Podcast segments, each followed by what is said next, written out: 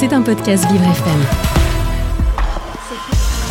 Vous écoutez les Daronnes, 12h-14h sur Vivre FM. Et ben voilà, c'est parti. Alors pour commencer, on accueille Florence, me semble-t-il. Bonjour Florence. Oui, bonjour les daronnes. Bonjour, Florence. Est-ce que ça te va Florence si on te tutoie? Aucun souci. Bon, eh bien alors euh, on t'écoute. Avec quoi tu viens? Alors, euh, moi j'appelle, étant une maman de, de- de grands garçons adultes, Hein qui ont, euh, j'ai trois garçons, qui ont euh, 28, euh, 27 et 24 ans. Mhm.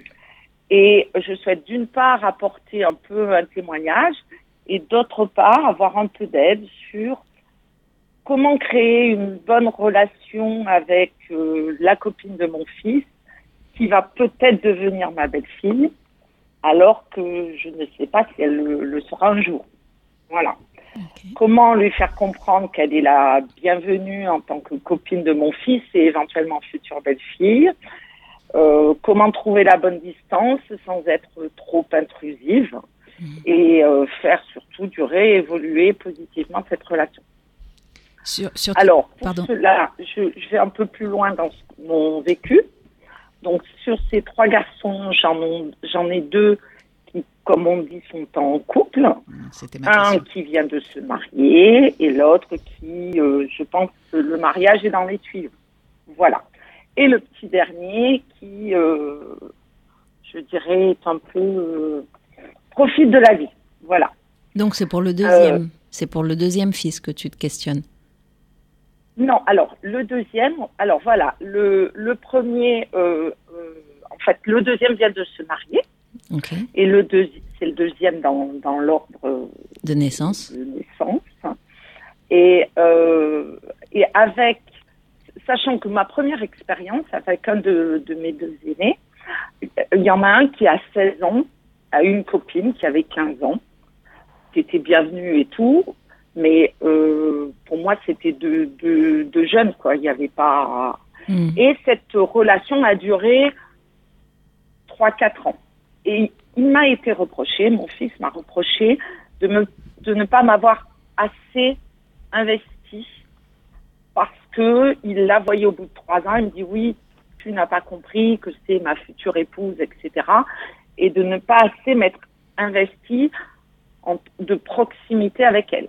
D'accord. C'est de là dont tu suis- parles du coup. C'est en fait euh, suite à cette expérience-là. celle-là. Non, Celle-là, mais- elle n'est plus là. Ouais, mais c'est c'est c'est ce que je veux dire, c'est que ta question aujourd'hui, elle est relative à cette expérience-là qui s'était pas bien passée pour ne pas répéter ce qui pourrait être les mêmes erreurs, c'est ça? Sachant que j'avais une très bonne relation avec cette jeune fille, mais pour moi, c'était un, un, bébé, quoi. Elle avait 15 ans, il avait 16 ans, euh, voilà. Et qui se passe, donc, euh, euh, j'ai, euh, il a, il a eu une nouvelle copine, et donc, j'étais, je, je, je- j'ai rien cherché de particulier. Je dirais que j'étais très agréable avec elle. Enfin, je dirais que j'étais moi-même, tout simplement. Mais j'étais en attente parce que je ne savais pas ce que leur relation allait devenir. Et il se trouve que cette jeune fille est quelqu'un de très réservé en plus. Donc, euh, est, est très bien éduquée, j'avais aucun souci. Voilà. Et il a fallu vraiment, quand on s'est rendu compte que bah, c'était la bonne, euh, il a fallu, euh, je dirais, enfin moi j'ai juste envie de créer des relations parce que moi j'ai que trois garçons et euh, je suis ravie d'accueillir des belles filles. Vraiment, je suis sincèrement euh, mon besoin, comme je dis, de rose dans la maison est, est évident. Bon, il se trouve que euh, je l'apprécie cette euh, jeune fille, mais malgré ce, elle met de la distance vis-à-vis de moi. Tu, lui sens. prêtes une intention, Florence, quand tu dis elle met. Mettre, c'est un verbe d'action. En fait, ce que tu Oui. pourrais dire, c'est il y a de la distance entre vous, mais ça ne veut pas dire qu'elle en met. Ça veut dire qu'il y en a. Oui, je suis d'accord. Hmm. Et par rapport à la jeune fille avec qui euh, un de tes fils s'est marié, c'est quoi la différence entre euh, le profil de la jeune fille aujourd'hui qui est un peu en distance, comme tu dis, et celle avec qui euh, finalement un de tes fils s'est marié? J'imagine tu as développé des relations plus ouverte ou telle que tu l'imaginais Non, c'est celle avec qui, qui s'est mariée qui, qui a de la distance. D'accord, c'est en fait c'est ton deuxième fils qui s'est marié. D'accord. Le premier a sa copine, bon, il n'est pas encore marié, mais euh, euh, ça a été beaucoup plus facile en fait, parce que la relation d'abord est, plus récente, mm. elle a que deux ans, et donc euh, je dirais, et puis c'est quelqu'un de de très ouvert, de easy speaking comme on dit, et donc il n'y a pas, il n'y a pas, ben, il a pas de distance. En fait, euh, Florence, si on t'entend, parce qu'on on comprend ce que tu dis et on peut comprendre aussi des choses que tu ne dis pas, qu'on pourrait déduire sans faire d'hypothèse, que tu vas confirmer. Ce que tu dis finalement, c'est que euh, il y en a une pour laquelle naturellement c'est plus facile avec toi, c'est celle de avec euh, du fils aîné. Voilà, du fils aîné. Le non marié, on va dire. Voilà. Et ce que tu n'as pas dit, qui est intéressant finalement dans ta question, c'est que tu, tu nous as posé les choses comme comment je pourrais construire. Or, ce que tu dis là, c'est que la relation existe déjà et c'est plutôt comment je pourrais l'améliorer. Oui. Et si non, mais si je dis comment je pourrais construire, c'est parce que je pense au troisième garçon. D'accord. Tu te mets vachement d'ambition. voilà. Et je me dis, bah, euh, il faut apprendre de ses erreurs et si j'en ai faites, et il faut euh, bah, je, je, ne sais pas. Pour l'instant, euh, il me présente personne, donc j'ai pas de souci à, à, à, cet égard. Mais je me dis, comment faire mieux? D'accord. On peut toujours s'améliorer. C'est louable, mais c'est beaucoup de pression. Moi aussi, j'ai trois enfants et j'ai deux garçons qui ont à peu près le même âge que les tiens. Euh, j'ai vu passer nombre de prétendantes euh, avec lesquelles j'ai eu plus ou moins d'affinité, mais en même temps, je, je, je, me posais la question de savoir si tu, si tu pouvais les accueillir aussi dans leurs différences, puisqu'après tout, ton besoin, c'est de créer une relation. Mais cette relation, elle peut exister aussi avec ce qui est. Et cette jeune fille, elle est peut-être réservée, elle a peut-être besoin de, de, de, temps, de, de, confiance, euh, je sais pas, d'activités peut-être euh, plus communes pour pouvoir se s'ouvrir. Qu'est-ce qu'en dit ton fils euh, d'ailleurs? Ben, euh, Mon fils, alors déjà, il faut savoir qu'on n'est pas, on vit à 900 km euh, l'un de l'autre, donc on se voit un week-end de temps en temps. voilà, on se voit pas de manière régulière. On n'est pas proche, je peux pas aller faire du sport avec ma belle-fille comme ça, etc. Voilà. lui, il, il, me, il me dit, euh, alors, en gros, il me dit débrouillez-vous, quoi. Mm. Il c'est pas mon problème. Ok. Euh, mais il me dit, il me dit, sache que il euh, y a absolument rien contre toi, qu'elle et, et, elle est, mais je, en plus, c'est pas de, j'ai pas de reproche. En plus, je suis ravie. En plus, je trouve que bah, mon fils est très bien avec elle. Je suis vraiment ravie de ce mariage. Euh, Florence, euh, tu, peux, enfin peut-être que tu le sais, mais tu peux agir euh, pour ce qui te concerne, difficilement pour ce qui concerne l'autre. Est-ce que la première chose, peut-être, c'est à toi, dans la relation en général et dans ce type de relation en particulier, quels sont tes besoins? De quoi toi tu as besoin pour bien fonctionner Et qu'est-ce que tu as identifié? Oui, ça c'est vrai. Moi, je suis une personne qui me nourrit dans la relation des autres. D'accord. C'est quoi la relation des autres? Euh, Comment dirais-je? Je pourrais pas vivre euh, entre guillemets seule sur une île déserte. D'accord. Euh, j'ai besoin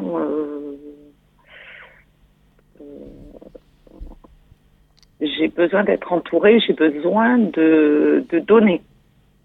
Mhm. Et tu as besoin de roses, tu disais tout à l'heure. Bon, j'ai un mari, trois garçons, euh, voilà. Y a, la reine des abeilles, ça va. Voilà, voilà. Et en plus, je suis issue d'une famille, nous on est trois sœurs.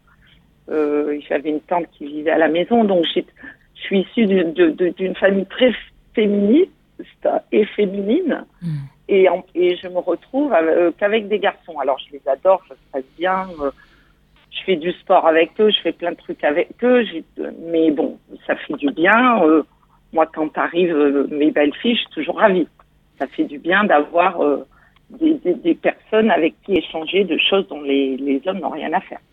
Qu'est-ce que tu as partagé avec cette belle fille-là de ce besoin de lien et d'interaction?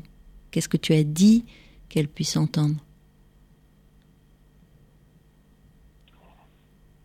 Euh, Qu'est-ce que j'ai dit qu'elle puisse entendre? Je lui ai dit euh, euh, que je me mettais à sa disposition. Elle a, elle a des, petits problèmes de santé. je lui ai clairement dit que je me mettais à sa disposition si je pouvais l'aider. Mhm. Qu'est-ce que ben, je suis je sais pas, je on, on, discute du caractère de son mari, donc de mon fils. On discute, par exemple, elle, elle adore les enfants mhm. et euh, ben, on discute aisément. Euh, moi, je, suis quelqu'un qui était une businesswoman qui s'est révélée dans la maternité, donc euh, pour moi, c'est très facile de discuter, par exemple, là-dessus. On discute des bébés, etc. Mais elle est très réservée, donc dans la conversation, elle coupe assez vite. Est-ce que ça, euh, quand tu dis ça, parce que tu vois, tu viens de dire mais, et la conclusion du mais, c'est elle coupe assez vite, est-ce que c'est pas de ça dont tu, le mot est un peu exagéré, j'allais dire dont tu souffres, mais en tout cas qui t'embarrasse, c'est que tu as l'impression qu'elle se tient à distance du fait de sa réserve et c'est ça que tu essayes de dépasser? Oui, tout à fait. Et comment tu vivrais le fait si euh, finalement elle n'avait pas justement besoin, elle, d'être dans une relation avec toi? Ben, euh, Je me suis déjà posé la question. Hein. Je me suis dit, euh, je sais pas. Et je me dis, plus tard, euh, bah, il y aura des petits-enfants, donc j'espère pouvoir en profiter. C'est pas c'est pas opposé à ce que enfin le fait d'avoir des enfants ça peut effectivement rapprocher euh, sur des sur des sujets de conversation que vous avez déjà en commun mais peut-être que sa réserve c'est aussi peut-être euh, sa façon à elle d'exprimer qu'elle sait pas tellement comment se positionner dans cette relation qu'elle est peut-être pas à l'aise et qu'il faut lui laisser peut-être un peu de temps et qu'elle n'a pas le même besoin que toi en tous les cas de rose. Je sais pas quelle est sa configuration familiale. Peut-être qu'elle avait des sœurs, peut-être que elle a peut-être moins besoin de féminin. voilà.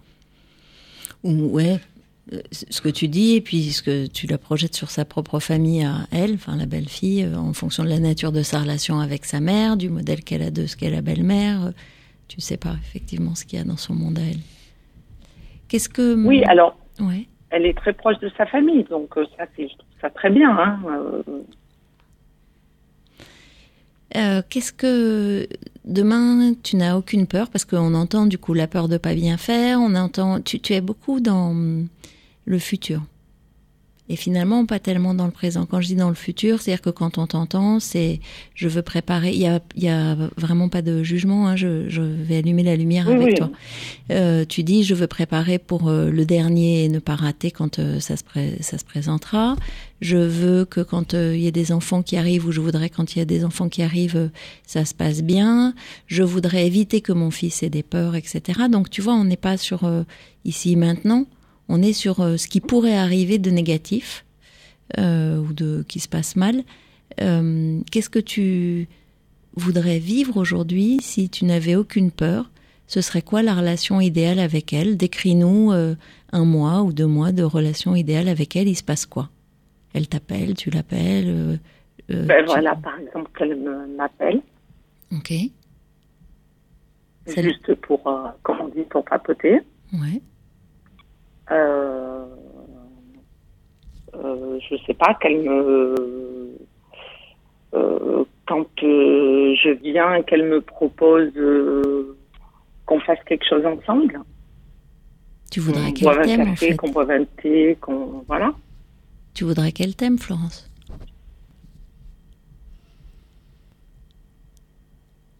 Ben, Je dirais pas qu'elle m'aime pas.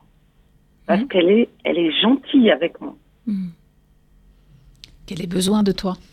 Ou qu'il y ait des preuves, des preuves de, mm. cet amour, mm. finalement. Oui. Ou d'une confiance mutuelle, d'une complicité. Peut-être. Ça, ça passe par le dévoilement de toi. C'est ton ouverture, ton niveau d'ouverture, qui n'est pas seulement quelque chose qui dit je suis à ta disposition, mais qui est dans ton dévoilement peut-être de ce que tu nous partages à nous, de dire euh, cette relation elle est importante pour moi, pour mon fils, mais pas que pour mon fils, et de dire qui tu es. Si toi tu t'ouvres, tu lui donnes la possibilité de s'ouvrir, mais quand je dis s'ouvrir, c'est s'ouvrir depuis qui tu es toi en tant que personne. Quelle femme tu es, quelle femme tu as été, quelle mère tu es, quelle... Oui, alors là, le problème, c'est que euh, euh, j'ai mon fils, son mari, qui me dit euh, Tu te rends pas compte, tu es une femme de caractère, tu fais plein de choses. En gros, il me dit Ne parle pas trop de toi, mm. ne tout voilà, je me sens un peu. Et si tu te laissais aller euh, à ce que tu es en fait et quels sont tes besoins à toi, plutôt que de savoir ce que ton fils pense euh, de cette relation, puisque c'est à toi de l'instituer entre elle et toi. Enfin, je veux dire, le sujet n'est pas entre ton fils et toi, c'est pas une triangulaire. Là, pour le coup, c'est vraiment une relation d'elle à toi et de toi à elle. Donc en fait, ce qu'il en pense, euh, c'est important, mais c'est pas c'est pas ce dont tu as besoin, c'est pas ce que tu poses là maintenant. Et ça pourrait même être ce que tu crains, en fait, finalement. Ta plus grande inquiétude, elle est à l'endroit de ton fils. Je note en même temps. Mais tu pourras écouter. J'oblige des blancs à la radio. Tu, tu, trouveras, Florence, on, te partagera l'émission après, elle est en podcast si tu veux réécouter. D'accord, d'accord. Mm. Euh, oui, non, mais euh, très bien. Euh, j'entends. J'entends et euh, ouais. Peut-être que du coup, là d'entendre par rapport euh, à, ce qu'on se dit là, ça serait intéressant de dire à ton fils. Finalement, quand tu viens te mettre entre le pouce et l'ongle, c'est-à-dire entre elle et moi, tu m'empêches de construire une relation avec elle. Tu me fais rentrer dans une triangulaire, ce que disait Florence. Et je ne veux pas ça. Je veux pouvoir vivre ma relation avec elle, qu'on s'ajuste, qu'on apprenne à danser toutes les deux. Et accepter si jamais c'est quelque chose qu'elle ne souhaite pas, parce que c'est aussi dans le domaine du possible que la réserve qu'elle est, euh, pour l'instant, elle se, elle se positionne comme ça, et puis euh, les enfants venant, peut-être que ça changera la donne, mais faut aussi respecter le fait que ce soit pas son besoin imminent. Oui, ça c'est vrai. Ça c'est vrai qu'il se met très souvent entre elle et moi, entre guillemets. Mhm. Et est-ce que Florence, il y a des exemples autour de toi de, relations euh, belle-fille, belle-mère que tu euh, que tu envies, où tu dis j'aimerais vivre ça? Euh, Comme ça, spontanément, non. non, j'ai pas, non, j'ai pas de modèle particulier à cet effet, non. Mhm je me pose souvent la question de, cette nouvelle relation qu'on peut, qu'on peut lier avec une belle-fille ou une belle-mère. Euh, euh j'ai pas autour de moi entendu ou vu des choses particulièrement idylliques telles que tu les décris. Euh, vraiment d'une relation très fluide, de femme à femme. Ta question, elle est vraiment universelle, c'est-à-dire que c'est un, un sujet, cette relation euh, de la rencontre de la personne qui va, qui va partager la vie de ton fils ou de ta fille.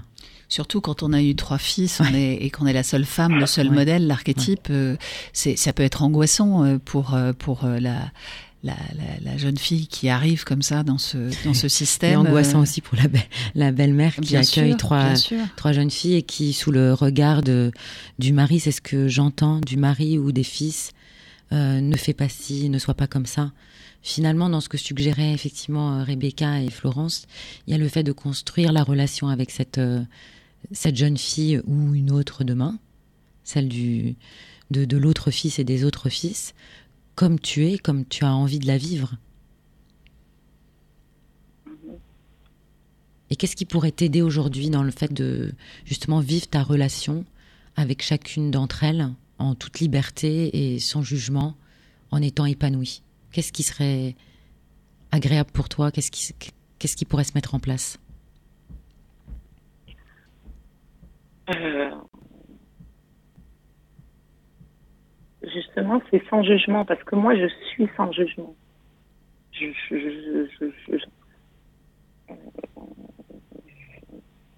les prends comme elles sont. Et tu voudrais qu'elles te prennent comme tu es? Et je pense qu'elles me voient à travers l'image que leur ont donnée euh, mes fils. Il y a un filtre masculin là. Évidemment. Mm. Et puis surtout, tes fils, ils ont eu une histoire avec toi qui le remettent dans l'histoire à trois, donc qui crée forcément un peu de parasitage. Ça veut dire que, en même temps, c'est l'opportunité de partir d'une feuille blanche, de- d'essayer de, tout redémarrer.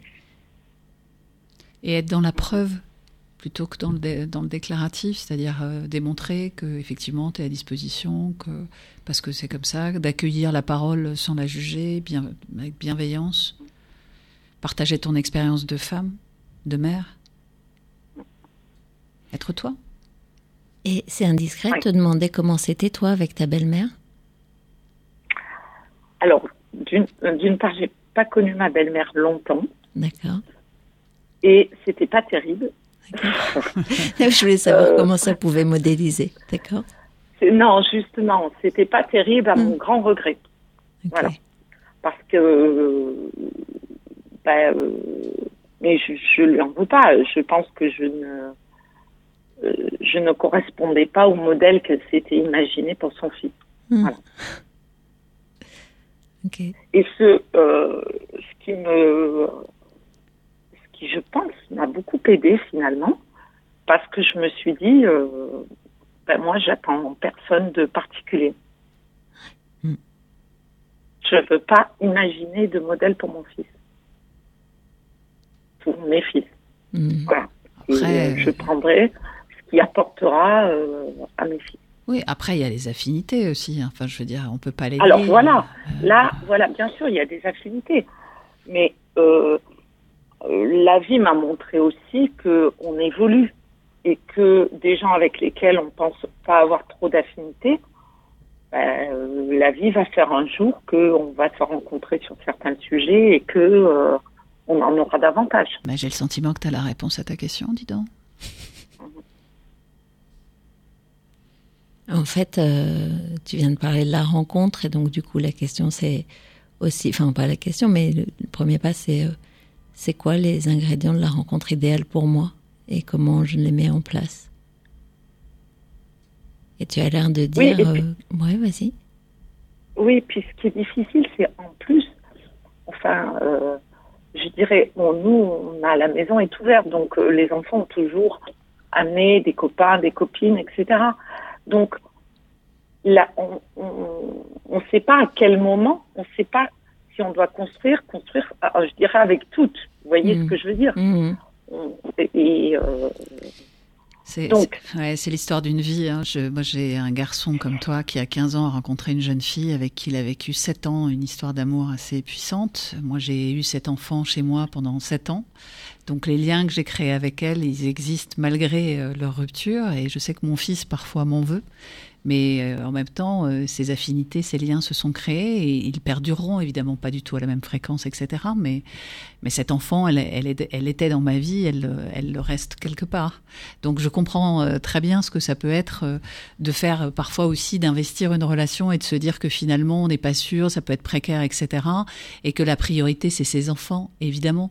Mais ce lien qui se crée, il est là. Et euh, moi je le nie pas, j'ai mis les choses au clair avec mes enfants. euh, de ce point de vue-là, et puis même si ça a été difficile au départ, bah, alors évidemment, euh, c'est pas quelqu'un que je vois souvent, mais c'est quelqu'un dont j'ai des nouvelles régulièrement, bien sûr, Ouais. parce, parce qu'elle fait partie de ma vie, je ne le nie pas, et point. Et c'est mon besoin. Et ça invite finalement euh, à ce que tu posais au départ de façon un peu euh, sibylline, c'est tu t'intéresses à la relation et aux liens et pas tellement aux acteurs, enfin pas tellement à ton fils ni rien, c'est qu'est-ce que ça te permet de vivre aujourd'hui qui est plaisant ou qui a du sens ou qui correspond à quelque chose pour toi sans avoir besoin d'être dans le contrôle de euh, euh, ça va être euh, la femme, pas la femme, de c'est quelle est la rencontre et qu'est-ce que j'ai envie de vivre dans cette rencontre. Et tu as le droit aussi de ne pas aimer qui cette bête fille est là parce que tel trait de caractère correspond pas à tes valeurs ou quoi ou qu'est-ce. C'est ok aussi. C'est pas facile, mais c'est aussi une éventualité, Oui, ça- une réalité. oui, ça, ça m'est pas arrivé, et tant mieux. Mais euh, euh, bon, après, il me reste un troisième, on verra. Mais euh, Il fera peut-être votre Voilà. célibat, hein, le troisième. Oui, oui, oui. oh, ben, je, moi, je, comme je dis, je prends ce qui arrive. Hein, euh, voilà.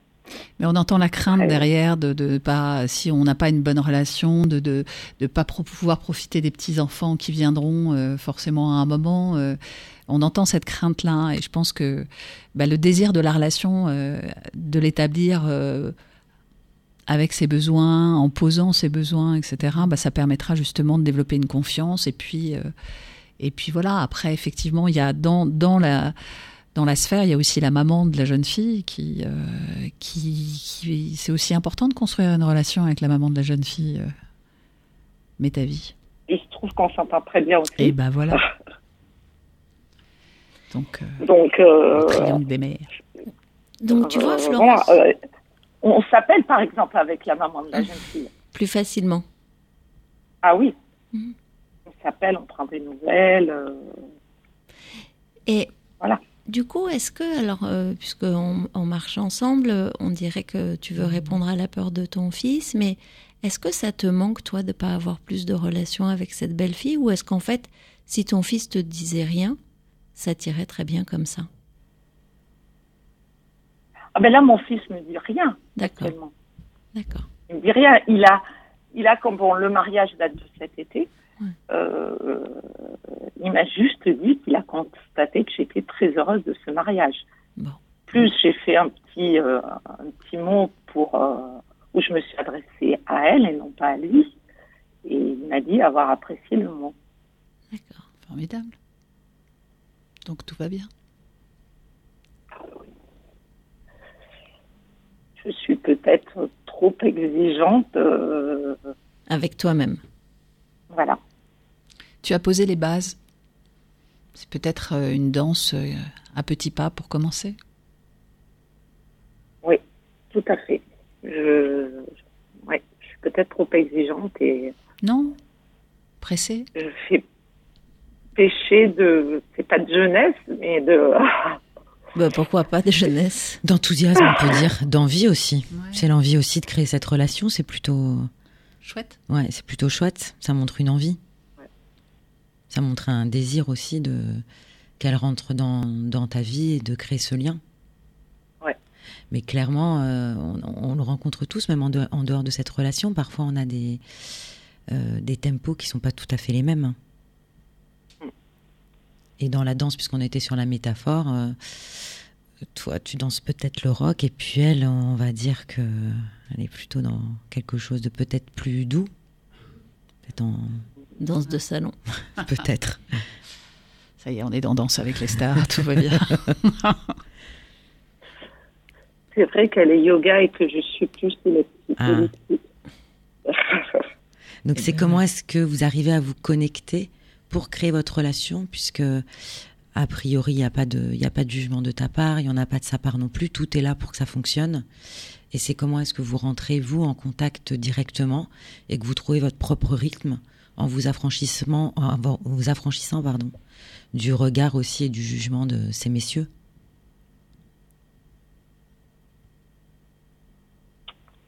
Merci beaucoup. Bon, ça te va? Euh, Ça te va? Tu penses qu'on a fait le tour et qu'on peut se quitter comme ça et que tu viennes nous redonner des nouvelles du premier enfant ou quelque chose du type? C'est très gentil à vous.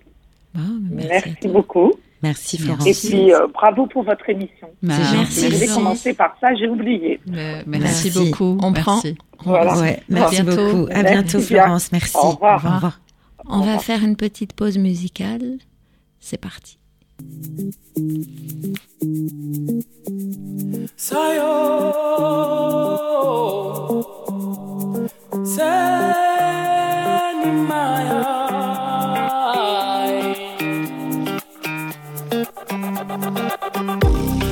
Ingamat je kerse warning go kom om.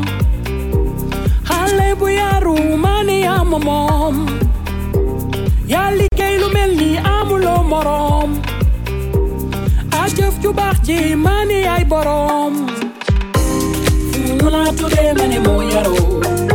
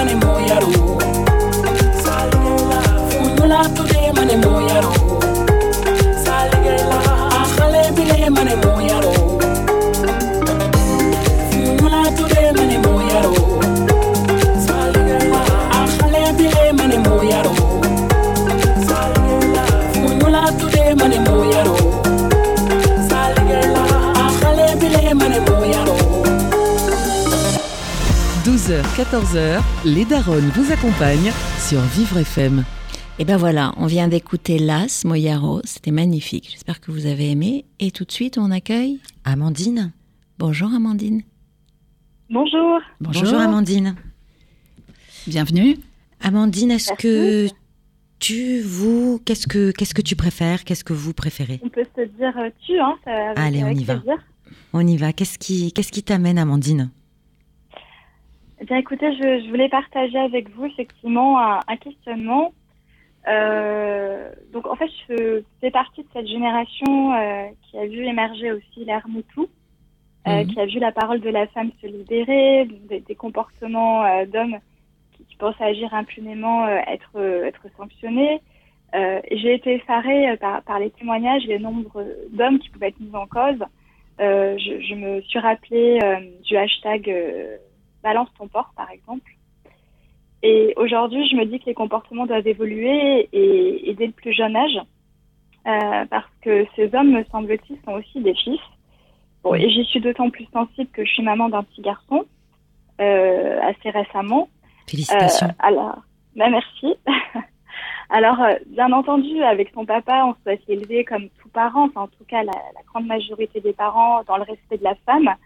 Mais je me demande aujourd'hui s'il y a certains principes éducatifs à mettre en œuvre, euh, parce que on doit euh, viser un, équilibre entre un homme fort euh, au, sens très large hein, et un homme sensible. Et, et je suis pas moi-même exemple de tomber dans des stéréotypes, peut-être. Euh, J'ai un dernier exemple en tête. Donc voilà, comment euh, est-ce qu'on peut euh, élever au mieux des, garçons dans, dans l'ère post-MeToo? Voilà, je ne sais pas si ma question est, est suffisamment précise ou. euh, si, elle est très claire, elle est très, précise claire. et peut-être euh, comment on, peut-être si, si tu la formulais en, en jeu, qu'est-ce que ça pourrait donner? Euh, comment euh, comment peut-on euh, euh, Amandine, comment je peux accompagner au mieux Comment je peux accompagner au mieux euh, mon petit garçon euh, dans pour en faire euh, un homme bien, qui soit adapté à la société et qui soit le plus respectueux des femmes possible.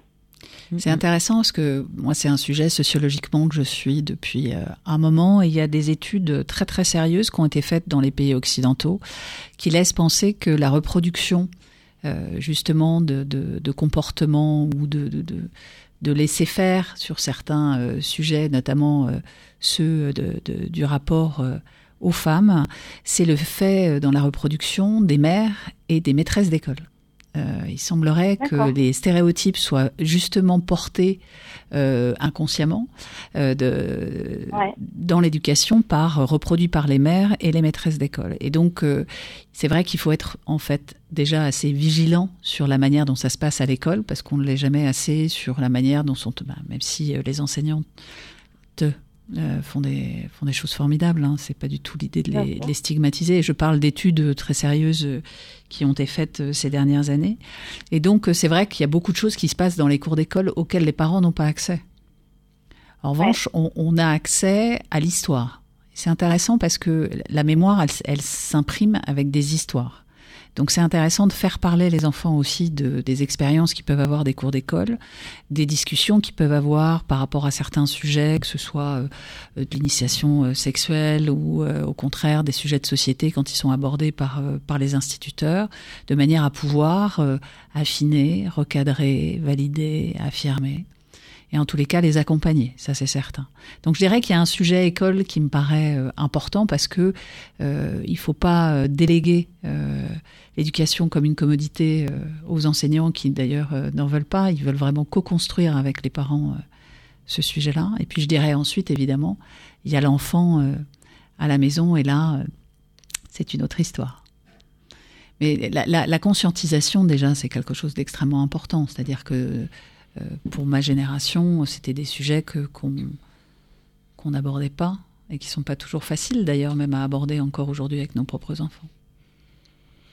Ouais, je, rejoins euh, Florence. Je, rejoins aussi euh, ce que tu poses sur euh, le fait que c'est nous qui donnons des repères et des, limites à nos enfants.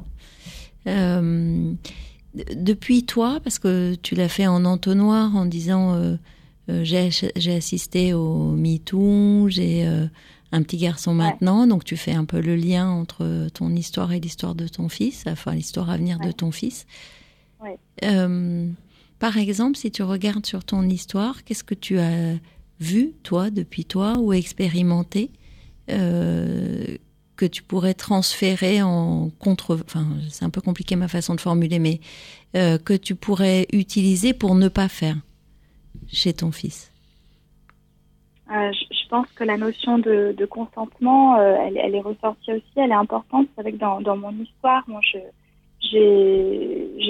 eu, euh, je crois, enfin, de, deux épisodes dans mon, dans mon passé où ça a été, compliqué aussi. Et je me dis que je suis très vigilante, euh, voilà, à lui, à bien lui faire part de, de, de ce que peut être le consentement ou l'amusement, prétexte Oui, de, de s'amuser, d'embêter une, fille. Et ben en fait, on, on va au-delà de, de ce qui est acceptable. Tu vois, c'est intéressant ce que tu dis. Il a, ton enfant à quel âge?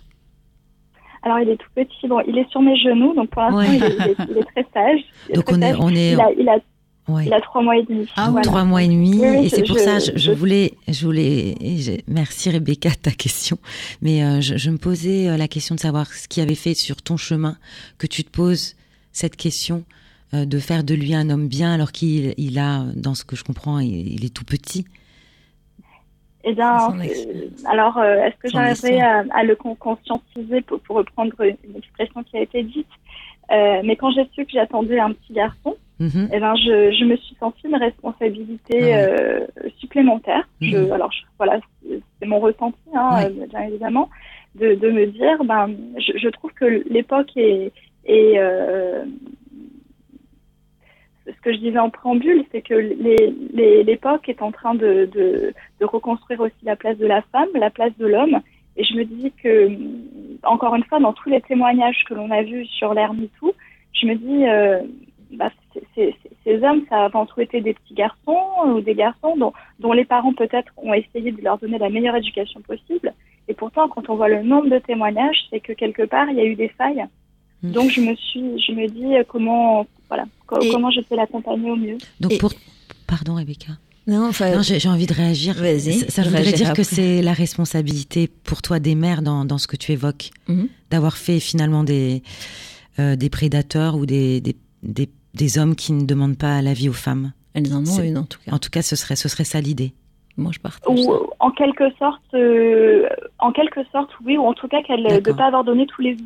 Ouais, Voilà. D'accord. Moi, moi, je partage, euh, je partage ce que tu dis euh, sur le fait que nous élevons nos garçons et qu'on a des choses à leur apprendre. Euh, Et l'homme n'élève pas le garçon.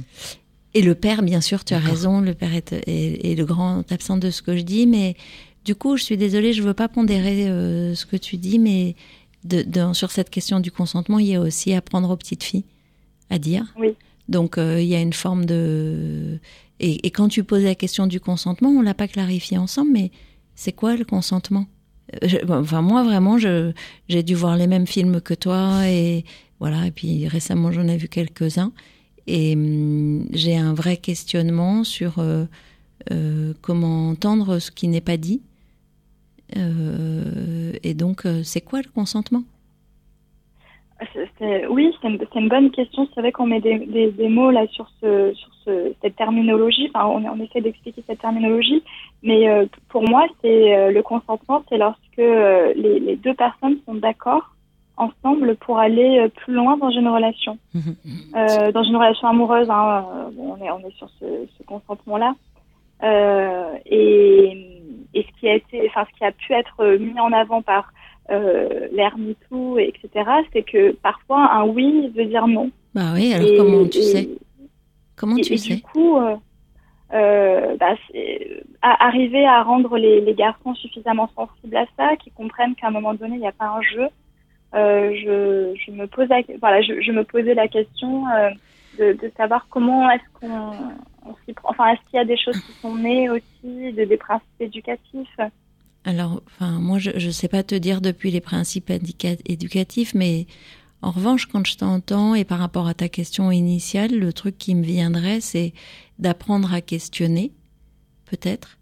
Euh, Ouais. Mais je, je, je, concrètement, je vois pas comment euh, euh, tu peux entendre un, un non quand la personne dit oui. Et en plus, il y a une autre forme de dérive. Alors évidemment, elle parle depuis euh, mon regard, qui est que euh, les filles disent oui, ou les garçons d'ailleurs, parce que ça Enfin, arrive parfois, dans les elles, deux elles sens. disent non quand même. Mais... Oui, non, non, mais je parle pas des fois où elles disent non et c'est évident. Je te dis, je, je parle des fois où elles disent oui et où après elles disent, mais en fait, je voulais pas. Et, et du coup, c'est à cette, pour moi, c'est à cet endroit-là la, le- la zone grise à aller questionner, euh, peut-être de euh, mettre en mots et donc d'apprendre à questionner le. euh, Est-ce que quand tu dis oui, tu dis vraiment oui? Mais je vois Ouais. pas non plus pourquoi la responsabilité elle porterait uniquement sur les garçons. Oui, ça c'est clair. hein. Moi j'ai les deux, donc euh, je, je peux, je peux Oui, témoigner vrai, toi, que, deux. que, que Pas le, moi. que le Moi, j'ai deux garçons. Euh, Il y, a, il y a deux sujets euh, quand, on, quand on est maman de, de garçons, euh, justement, c'est ces notions de consentement qu'il faut expliquer. euh, on, on essaye effectivement, je pense que la question, apprendre à questionner, c'est hyper important, mais Ouais. c'est pas quelque chose qui vient naturellement, parce que c'est vrai que nous, l'ère MeToo, on, on, on l'a découverte euh, en même temps que toi, et, et on n'a évidemment pas le même âge. Mais, euh, mais c'est vrai qu'il y a des choses, quand on se remémore après ce qu'on a vécu, on se dit, nous, on l'a banalisé, et c'était d'une violence, mais quelque part, on, l'avait intégré. Donc, euh, et, et aujourd'hui, euh, simplement lever les yeux et de regarder droit sur, sur la route le soir quand tu rentres, plutôt que de baisser les yeux et de changer de trottoir, apprendre à ta fille à faire ça, c'est difficile? C'est difficile parce que c'est c'est c'est c'est difficile parce qu'il y a une forme de puissance masculine que tu décrivais euh, subrepticement tout à l'heure qui fait que à n'importe quel moment euh, euh, ça peut être considéré comme de la défiance comme donc c'est c'est difficile d'élever les filles aussi et de, de leur apprendre à poser des noms et, et à lever la tête. Moi je dis que c'est pas simple. Qu'est-ce- J'ai envie de revenir à ta question. Ouais. bon, euh, alors, ouais, vas-y. Toi aussi. après. Ouais. En fait, je voulais lui demander si ton fils aimait un garçon, est-ce que tu aurais euh, besoin de poser les choses de la même façon? Spontanément, je- j'ai envie de dire euh, non, en fait. Alors que Ouais. peut-être c'est c'est bête, hein, mais euh, spontanément, j'ai envie de, de dire non. Alors, qu'est-ce qui pourrait si, te. euh, ouais. entre masculins, en fait, il y avait des codes plus, plus simples de Mm. compréhension entre deux de, de masculins, en fait. Dans ce que tu évoques, il y a, il y a une peur, on le sent, une inquiétude pour toi de, de, de ne pas euh, élever ton fils correctement dans le respect des femmes. Et qu'est-ce qui pourrait te, qu'est-ce qui pourrait te rassurer? Au-delà des Euh, recettes dont on sait qu'elles n'existent pas. hein. Qu'est-ce qui pourrait me rassurer Ouais.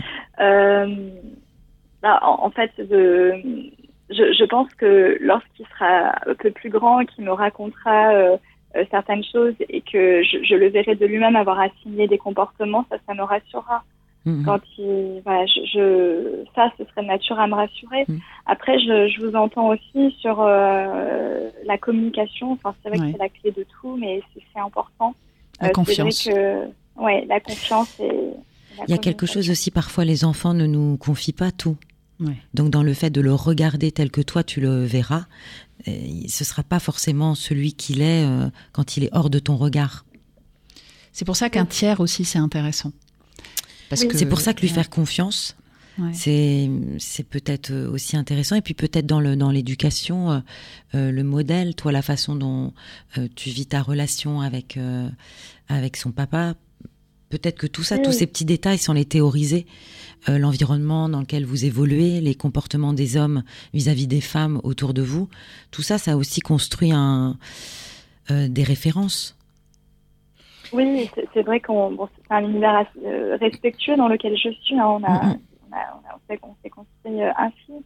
mais oui, dans, dans, dans ce qu'il est donné à voir, ou, ou, j'imagine dans certains films ou certains après des dessins animés, hein, quand, il, quand il est, petit qui regardera, ça permettra euh, peut-être de pouvoir euh, poser les choses avec lui. et puis c'est le respect de l'autre, là, du respect de la femme, tout simplement, et puis uniquement. Et puis il y a autre chose, c'est que finalement, tu prends, quand tu poses euh, ce sujet-là, presque l'entière responsabilité ou le poids, enfin avec ton époux, de ce sujet-là. Et en fait, tu pourrais, puisque tu le projettes à, dans 10 ans ou 15 ans, je ne sais pas combien de temps, tu pourrais imaginer que l'époque aura vraiment définitivement changé qu'il y a des comportements, des façons de faire qui seront euh, intégrés comme plus acceptables et ne pas prendre 100% de ce sujet-là sur tes épaules. Mm. Contribuer à ta façon, mais faire confiance au fait qu'il y a des choses qu'on faisait il y a 20 ans qu'on ne fait plus aujourd'hui, qui, ne nous viendraient même pas à l'idée. Et c'était en train de changer déjà. Donc en, faire des individus aussi adaptables qui savent se, questionner aussi euh, sur, euh, sur leur époque ou être curieux. Adaptable ou authentique. Oui, puis faire confiance à l'époque, c'est-à-dire euh, faire en sorte que cette époque, elle te porte aussi dans ta, dans ta responsabilité de parent euh, pour justement accompagner ton enfant à se développer, parce que tous les signaux dans tous les éléments où il va évoluer seront, ou les environnements seront euh, susceptibles de t'aider et d'aller dans le même sens. C'est ce que je pense, dit Rebecca. Oui, oui, je, je c'est mon intention, effectivement, quand je le pose, c'est que tu sois pas écrasé par cette question et la peur de mal faire et que tu considères que dès lors que tu vas faire du mieux que tu peux, d'abord tu vas bien faire, et qu'ensuite euh, tu n'es pas seul à traiter cette question. Elle est, euh, elle est configurée aussi par les, environnements, les lectures, les, tout ce à quoi tu lui donneras accès et tout ce qui dépendra pas de toi et dans lequel il évoluera. La période, la période délicate aussi, c'est la période adolescente. Alors, autant dire que tu es encore un petit peu loin de tout ça.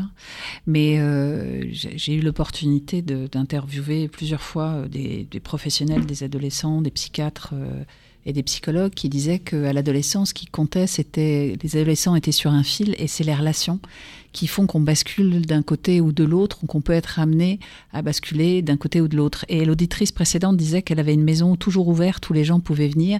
Et c'est vrai que le fait de pouvoir accueillir les amis de ses enfants et de voir justement quels sont leurs référents, comment ils évoluent, quelles sont les interactions qu'ils peuvent avoir, ça te permet aussi d'ajuster euh, et de, de, de pouvoir maintenir un discours aussi sur la durée c'est aussi important euh, de pouvoir accueillir l'interaction et la différence pour pouvoir à ton euh, environnement et le faire venir à toi. Oui, oui, oui. Ça, ça, te permet de garder un peu de contrôle malgré tout sur euh, les interactions que ton enfant peut avoir à cet âge-là, qui peuvent être à la fois et, et comme le disait justement euh, Delphine, c'est-à-dire qu'on va pas tout te dire, hein, on l'a fait, ils le feront. Donc, mais ça te permet quand même de regarder un petit peu quels sont les modèles et les modalités d'interaction, les référents des uns et des autres.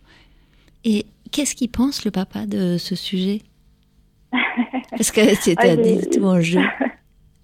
Euh, il, il, il, était, il était ok avec ce questionnement. Alors c'était moins prégnant chez lui. Mhm. Euh, c'était moins, moins forcément une, une, grosse question. Après, je, je, je dis pas que ça, que ça me, euh, que ça m'anime toute la journée cette question.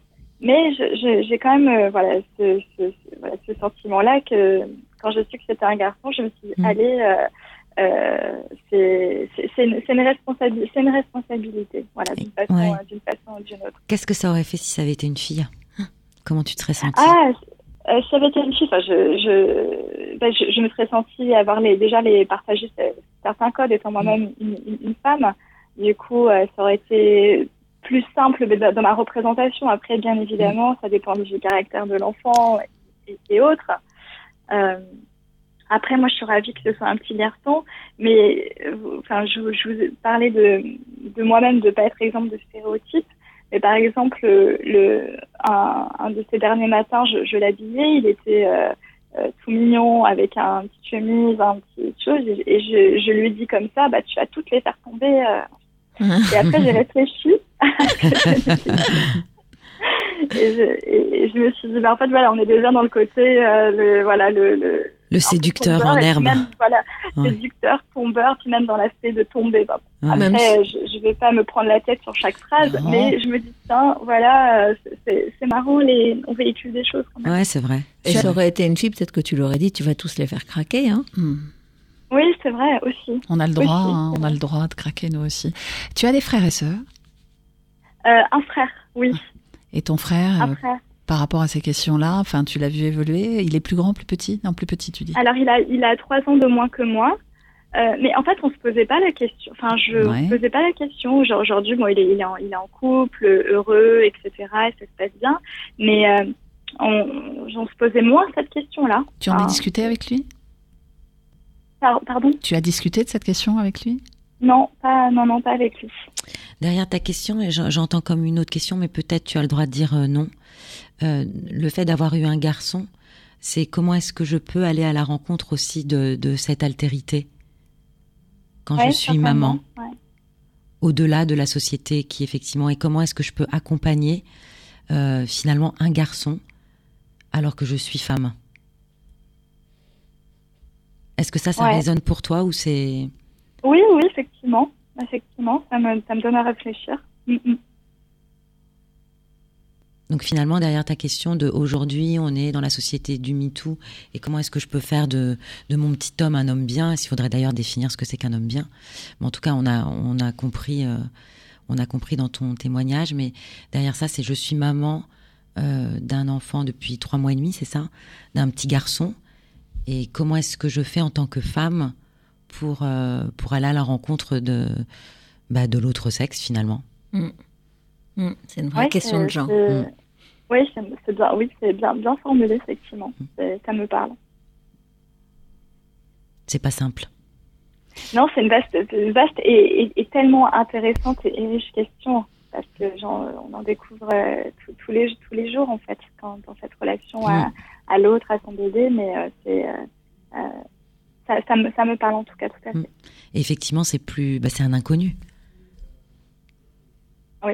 Ce royaume du masculin. Oui. Ces nouvelles masculinités. C'est vrai qu'on les. L'époque n'est pas n'est pas tendre avec euh, avec l'image justement de l'homme viril tel qu'on l'a connu et tel que le patriarcat euh, s'est construit euh, ces dernières années. Mais euh, il y a une chose qu'on dit souvent ici et je crois que c'est important aussi de se le dire, c'est que on ne naît pas parent, on le devient. Et euh, du coup, euh, c'est sans vouloir continuer dans les adages, c'est en forgeant qu'on devient forgeron, mais on fait toujours le, le meilleur pour nos, enfants. Ce qui est important, c'est d'avoir conscience et d'avoir une intention. Et l'intention que tu as, elle est louable parce qu'elle est, elle est, elle le projette en tant qu'homme déjà, alors que c'est un tout petit bout. Donc, tu as envie de lui transmettre euh, tes valeurs euh, et puis une vision de la société qui euh, lui permettra d'ouvrir le champ des possibles et, et de et d'exister en tant qu'individu et pas simplement en tant que garçon. Et ça, c'est vraiment louable. Voilà ce que j'avais envie de te dire en tant que parent. T'es prête pour faire une fille maintenant? Ouais. Bah, Peut-être pas tout de suite. Trois mois et suite. demi. Allons-y euh, autant qu'à eux.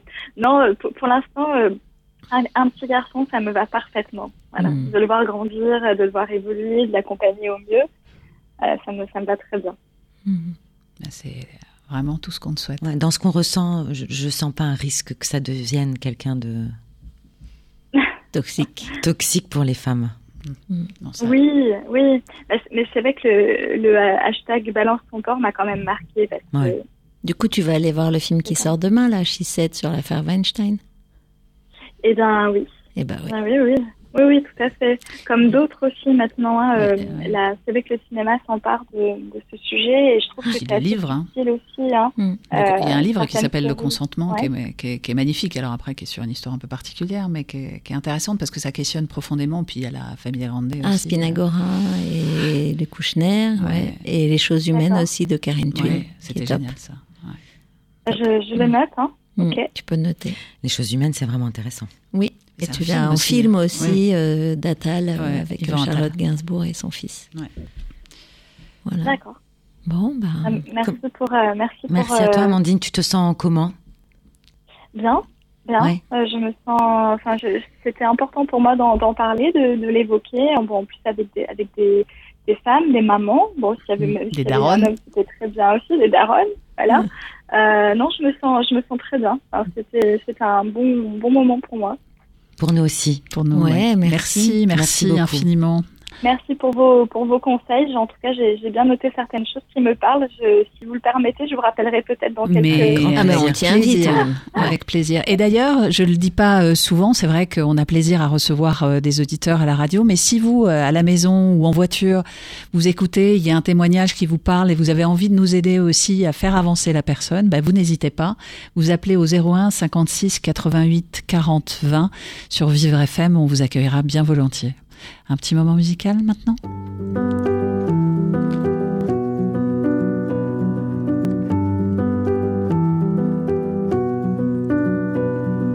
Elle vivait dans la forêt, un cabanon, comme elle disait, elle dormait quand elle voulait. Ne travaillait jamais. Paréo noué dans le dos, des fruits, des fleurs et des oiseaux, le goût du sel sur la peau. Elle était belle, j'étais beau. Sous un baldaquin de tulle, une bougie, le clair de lune, nos deux corps dans une bulle, le cœur et la fortune. On ne parlait pas d'amour. L'amour, c'est quoi? Ne parlait jamais d'amour, le grand amour. ça n'existait pas. Elle fumait, je l'embrassais, je cuisinais, elle m'enlaçait, elle dansait, je chantais en anglais, en javanais. Nu sous mon tablier, je revivais, abandonné sous les baisers parfumés.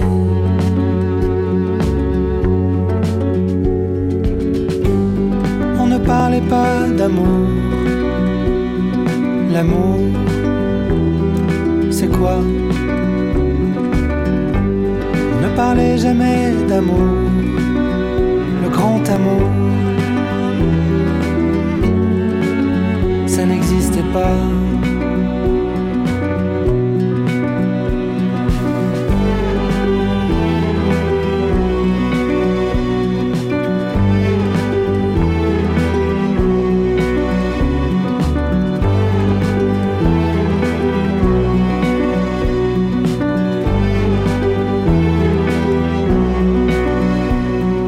C'était l'amour, je m'y connais. Jusqu'à ce jour de fin juillet, elle souriait, mais je devinais, le vent avait tourné. Affolé par l'épouvantail de quelle erreur monumentale. L'amour, le vrai, le beau, c'était barré au galop.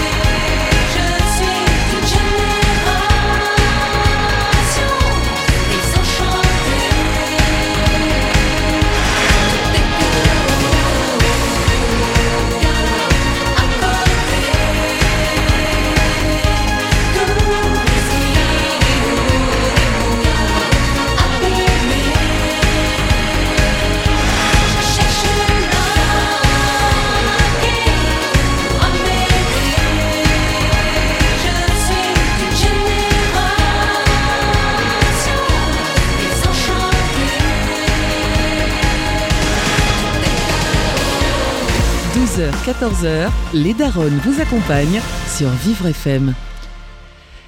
Alors, euh, nous revoilà, nous ne sommes pas du tout désenchantés, au contraire, après ces deux moments passés avec nos auditeurs, nous accueillons, nous accueillons Manuela. Bonjour Manuela. Bonjour, euh, bonjour à toutes, bonjour aux auditeurs. Merci, Bonjour, Manuela. Merci d'être avec nous. Eh bien, euh, est-ce que tu vous, euh, euh, qu'est-ce que tu préfères? Tu préfères qu'on te tutoie, qu'on te vous Oui, oui, oui. On peut te tutoyer, c'est formidable, ça nous aide un peu.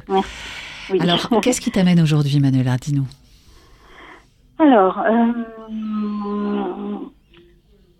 je- j'ai envie de vous parler d'un blocage que j'ai euh, et qui euh, consiste à ne pas réussir à dire à mes parents que je les aime.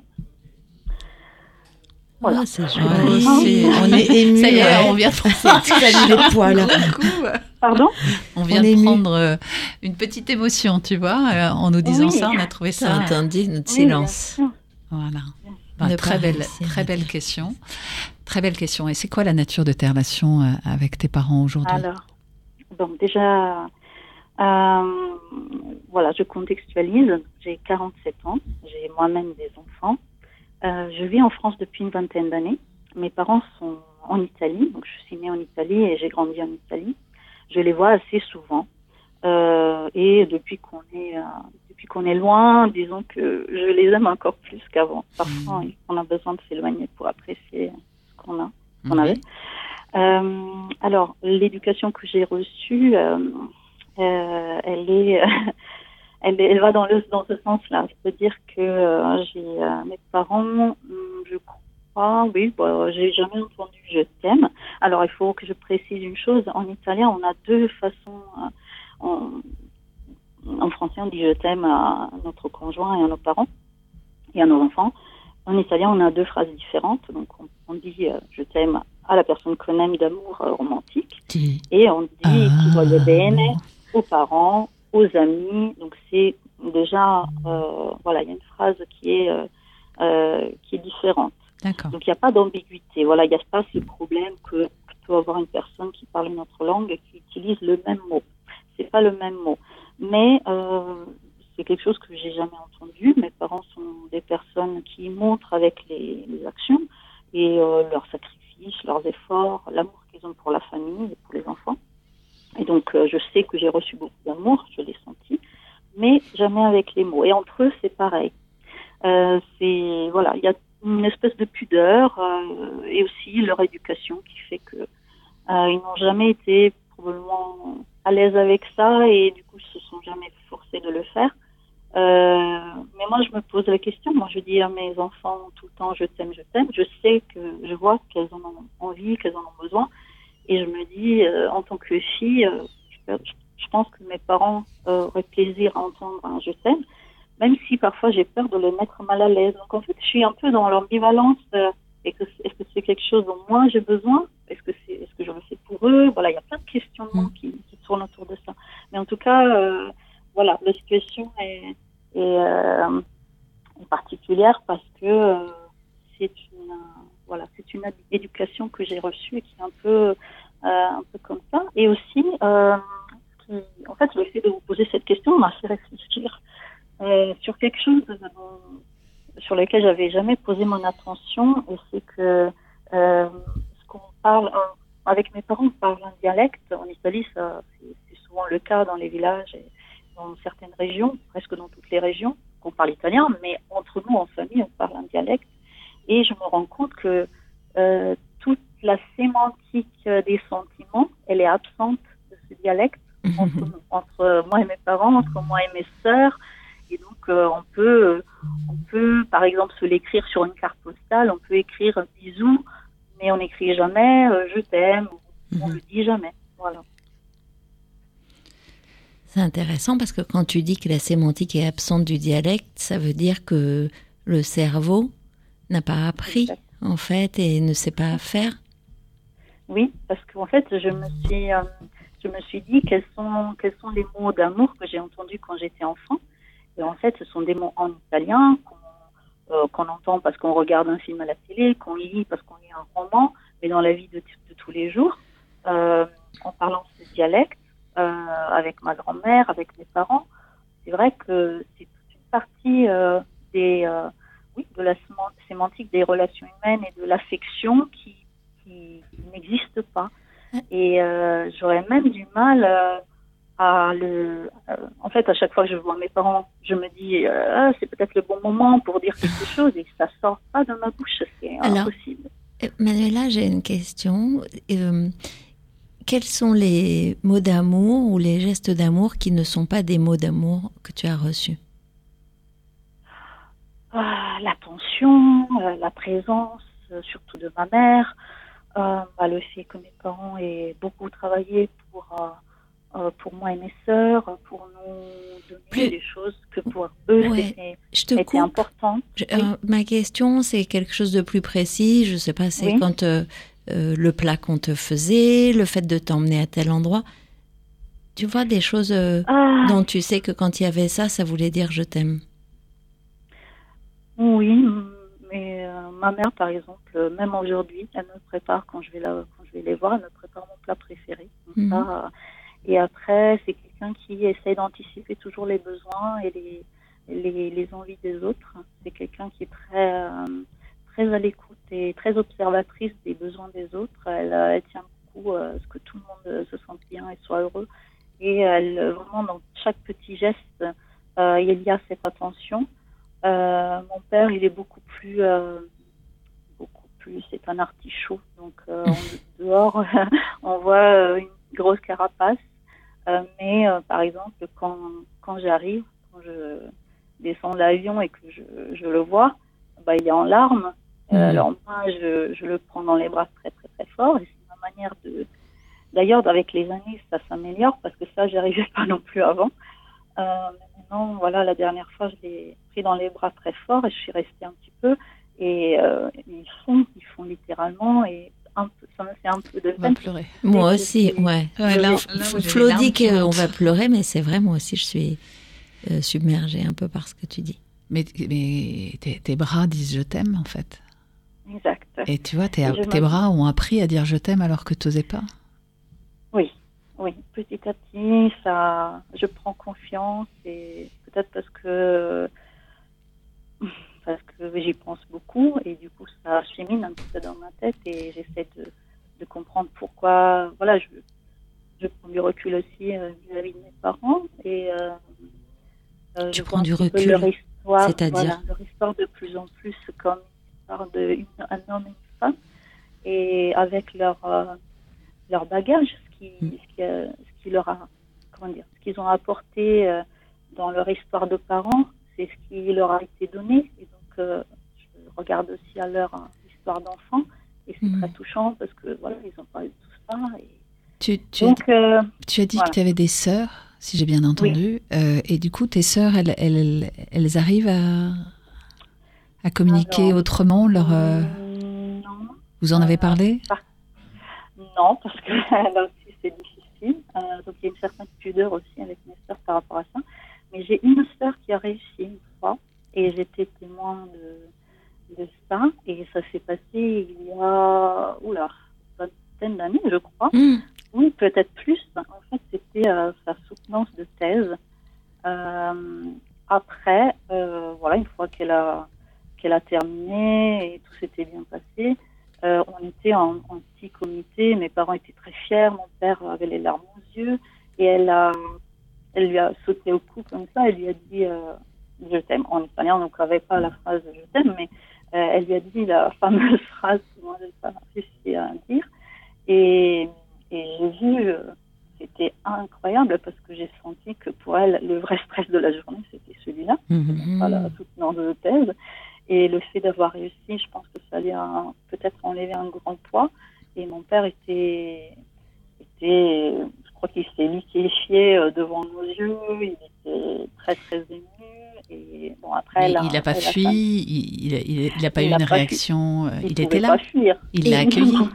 Mais il l'a accueilli, oui. Alors, ça l'a un petit peu paralysé, je pense, parce que voilà, il a, il a rien fait, il est resté, il a, juste accueilli, comme vous dites, comme tu dis. Euh, et je crois que dans, dans son cœur, il y a eu toute un cataclysme, et parce que je sais, je le connais, et euh, voilà. Et- Et, tu- c'était très émouvant à voir, mais en même temps, je me suis dit, ah, moi aussi, il faudrait que j'arrive à faire Voilà. ça. Alors je rebondis là-dessus. Tu as dit ça lui a enlevé un grand poids. Hmm. Quel est le poids que cela t'enlèvera de le dire? Alors, hum, j'y pense souvent. En fait, c'est probablement le fait d'être loin. Euh, mes parents ont maintenant 71 ans et 72. Et euh, en fait, je me pose toujours la question de me dire euh, si demain il arrive quelque chose, est-ce que j'aurai des regrets? Hmm. Est-ce que je regretterais de ne pas leur avoir dit? Même si on peut, comme tu l'as dit, comme vous avez dit, on peut le transmettre par, par- une accolade, par un bisou, par plein d'autres choses. Mais est-ce que voilà, est-ce que je regretterais ça de ne pas l'avoir fait de... C'est pas seulement un je t'aime, c'est vraiment euh, Merci. envie de leur dire voilà exactement, Mhm. exactement, c'est ça. Merci Euh, parce qu'avec toutes vos limites et vos défauts, comme on a tous, vous avez donné le mieux et vous m'avez euh, voilà, vous m'avez beaucoup donné. C'est oui, c'est un je t'aime et un merci.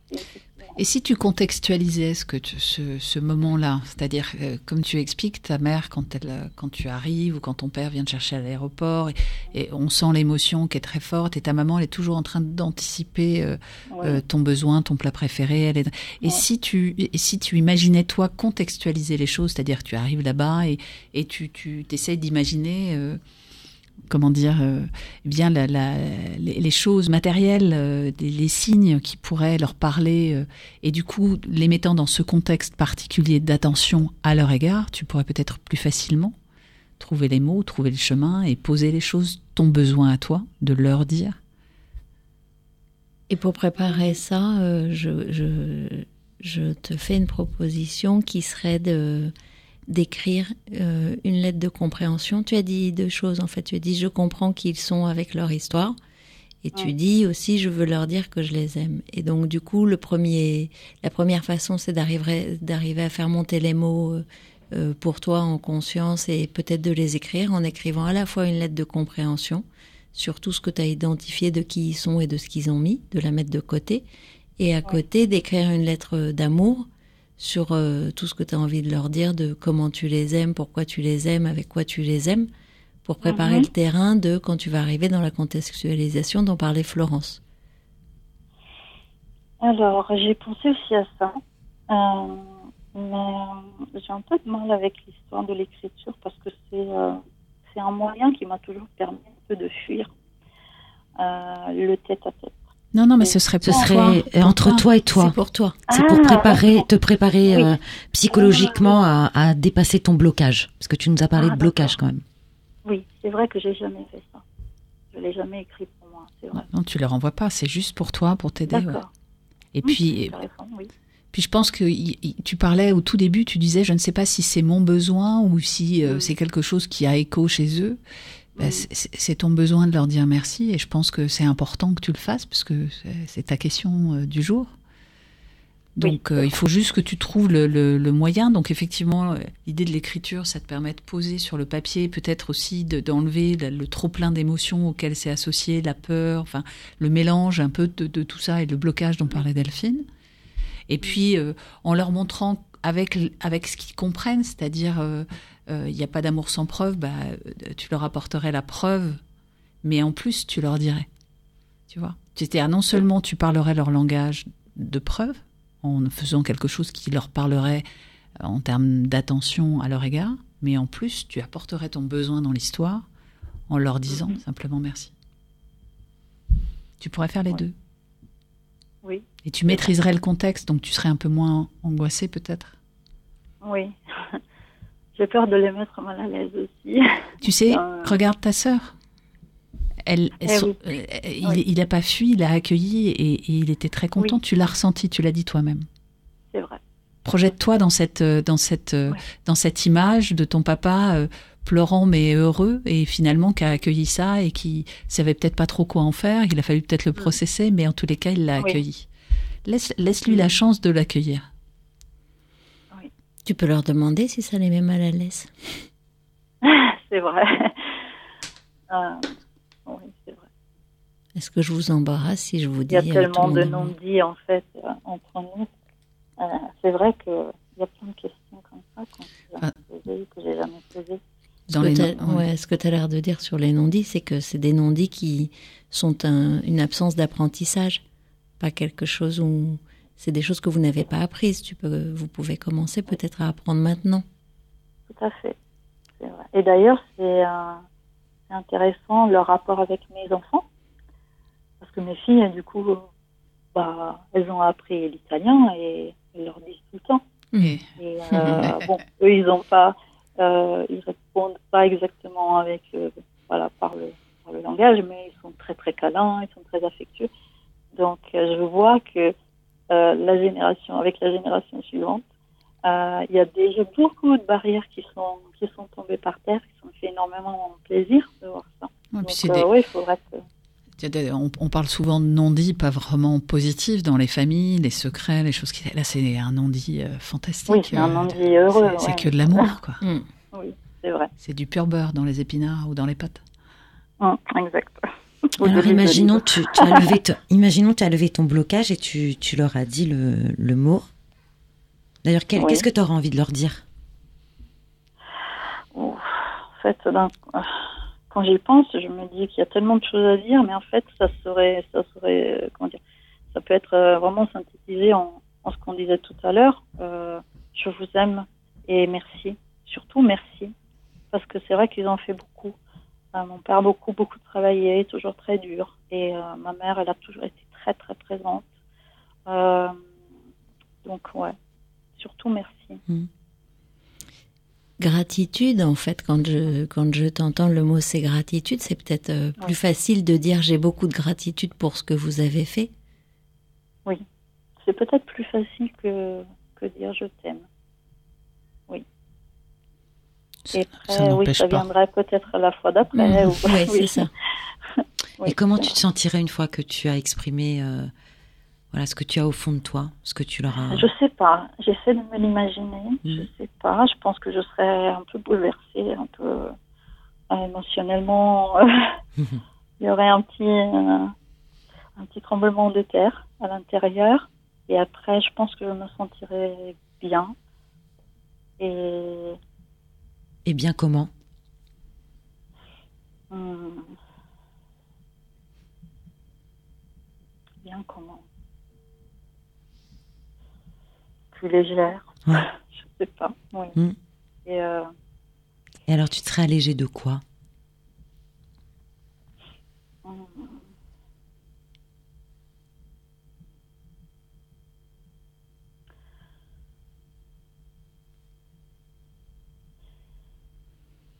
Je sais pas.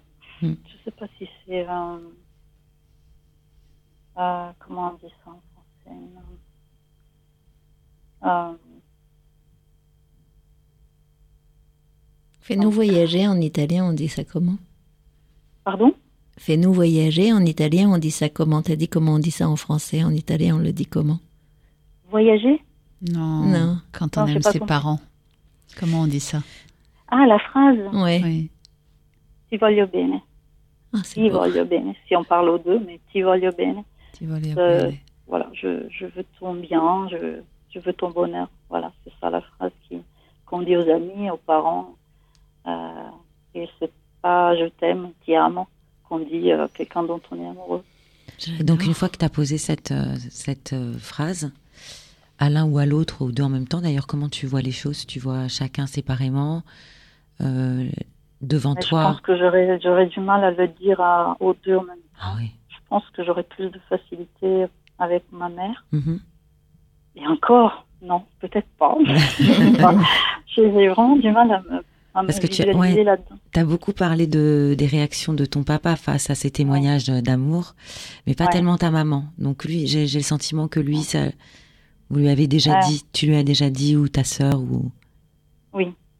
Ma mère, c'est quelqu'un euh, qui accueille les, ce type d'émotions avec euh, beaucoup de joie. C'est pour ça que j'ai moins de.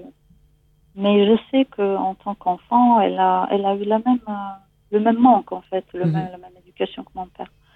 Euh, a été fille unique. son, grand-père était déjà un peu, pour l'époque, disons, un peu âgé. Mhm. Euh, donc, euh, elle a eu un papa un, un peu âgé, un peu, un peu sé- beaucoup, disons, très très sévère, très distant, voilà. Et euh, par contre, avec ma grand-mère, elle a eu un rapport assez, comment dire, elles étaient très proches. Mhm. En plus, ma grand-mère, elle a vécu chez nous euh, jusqu'à pendant un certain nombre d'années. Et euh, quand j'étais petite, euh, j'avais un peu comme deux mamans. Euh, donc, euh, peut-être que ce serait plus simple avec ma Ouais, mère, mais euh, j'ai vraiment du mal à, à me visualiser en train de Ouais. dire Bah, justement, c'est intéressant que tu puisses visualiser la scène et peut-être aussi ressentir cette euh, légèreté. Alors, on l'a pas identifié, tu nous as pas dit euh, allégé de quoi? Je reviens sur, sur ma question. J'ai de quoi, j'ai comme l'impression de leur devoir. ça. Ah oui.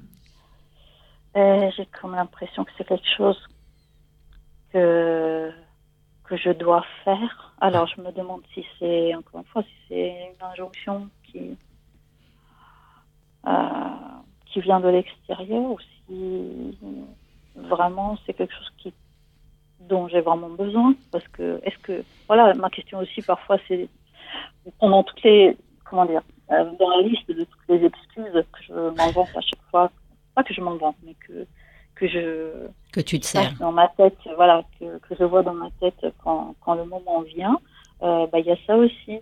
Et je me dis, mais non, on n'a pas, besoin de ça, ils le savent, je le sais, euh, on se le dit d'une manière différente. euh, Mais dans quelle ta, importance. ouais, dans ta question, quand même, on sent que c'est important pour toi parce que tu te sentiras légère après. Je me sentirais leur donner un petit peu de, de, de... Après, en tant que parent, c'est vrai que je me mets à leur place et je me dis, mais après, voilà, c'est une projection. Je me mets à leur place et je me dis, j'aimerais. Pour finir de Ah oui. convaincre, voilà. ouais, bah, Manuela, pour finir de convaincre, tu pourrais imaginer que tu ne le leur dises jamais. Et qu'est-ce que ça te ferait oui. de ne jamais le leur dire? Peut-être que ça peut te reposer euh, l'urgence ou le, je sais pas si c'est le courage, mais en tout cas euh, l'énergie du premier pas. Euh, oui, mais on revient à, la, à ce que je disais tout à l'heure. Euh, J'ai peur Mhm. de le regretter si jamais euh, Voilà. un jour, voilà, ben, Comment, Ça justifie ton mes parents besoin. ne sont plus là et je me retrouve, Ah, ouais. voilà, avec une, un cercle qui s'est pas fermé, quelque chose qui n'a pas abouti, quelque chose qui, un amour qui n'a pas, qui n'est pas un peu revenu à sa source. Je sais pas. C'est comme Mhm. s'il y avait quelque chose de. de Oui, c'est symbolique dans ce que tu exprimes. Oui, Oui, une façon de rendre hommage. oui, exact. La gratitude, la gratitude, c'était le premier petit pas qu'on avait envisagé euh, Mm. tout Oui. ensemble, et je pense que ce serait probablement la- le premier pas peut-être le plus facile pour toi. Oui, oui. Réfléchis Mhm. à ça parce que la, la- la force du besoin qu'on sent, euh, justement de ne pas avoir de regrets à leur dire, te Mhm. donnera le courage suffisant, j'en suis certaine. Mm, mm, mm, mm, mm. Oui, et je sens que plus le temps passe, plus euh, j'ai un petit peu plus de courage à chaque fois. Ouais. Et euh, j'ai peur de ne pas aller très assez vite. Ouais. Il y a ça, on Ah, sent aussi l'urgence, comme si euh, il y avait une urgence à le faire maintenant.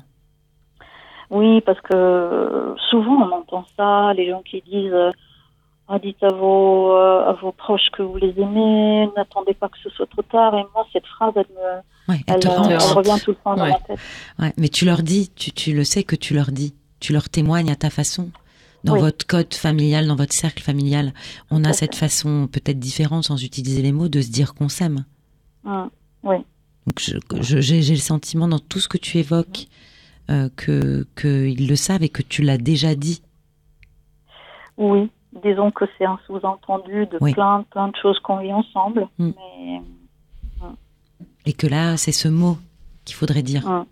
mm, On te souhaite d'avoir ce courage-là. On va être obligé de, de se quitter, Manuela. J'espère, euh, avec toutes les daronnes, euh, que euh, cette conversation aura pu euh, te, te, faire avancer encore un peu plus vers, euh, vers ce, ce chemin, cette décision, cette audace dont Mhm. on espère que tu auras euh, rapidement, euh, tu vas pouvoir l'éprouver. Tu nous reviens pour nous le dire. Hein. Ah oui, s'il te Oui. plaît. Parce que c'était très beau. dire, Ouais. oui, oui, oui. Ça nous a Merci. beaucoup touché. Merci. Ouais. Merci. Merci. beaucoup, Manuela. Merci. Merci à vous. À bientôt. À bientôt.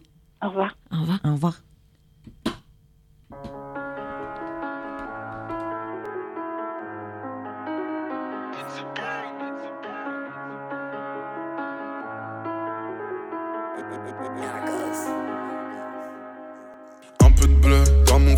Un peu de rouge dans mes yeux. Je pense à toi, à nous deux. Je vais pas bien, je vais juste mieux. Rien de très cartésien. Ma tristesse paraît bien comme ton sourire. Terni par le métro parisien. Fermez les yeux sur la venue des Champs-Élysées. Les ouvriers devant les pyramides déguisées. Tard le soir, peu d'espoir. Car il ne fait pas très beau. Quand je vais mal, je me soigne qu'avec des placebos.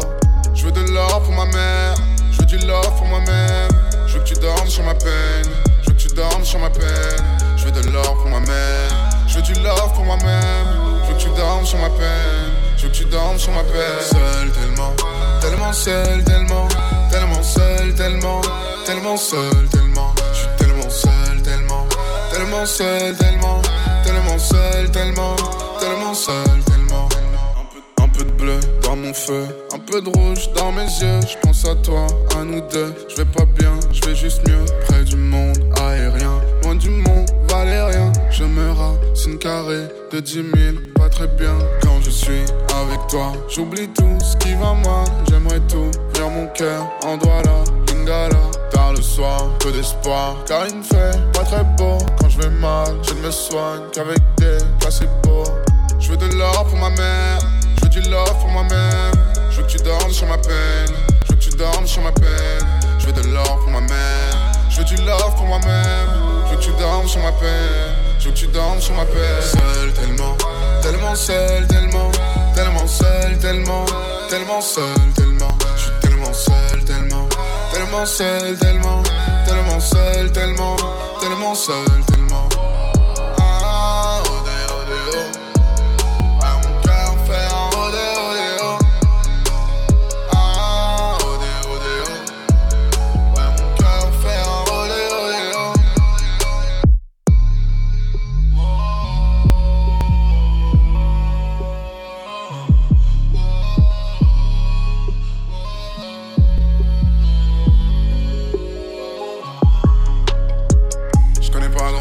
En médecine, mais je sais que je sais. Je connais pas grand chose à l'amour, mais je sais que je Je connais pas grand chose en médecine, mais je sais que je sais. Je connais pas grand chose à l'amour, mais je sais que je t'aime,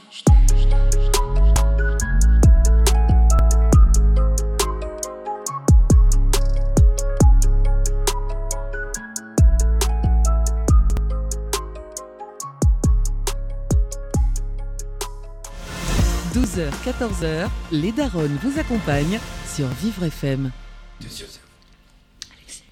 Et on revient pour accueillir Alexis. Bonjour Alexis. Bonjour. On est content d'avoir une voix masculine. Là, aujourd'hui, on a eu trois femmes. Est-ce que c'est OK pour toi si on te tutoie? Il n'y a pas de problème. Super. bah, Bonjour. Tu peux faire pareil. Hein Trop bien. ok. Qu'est-ce qui t'amène?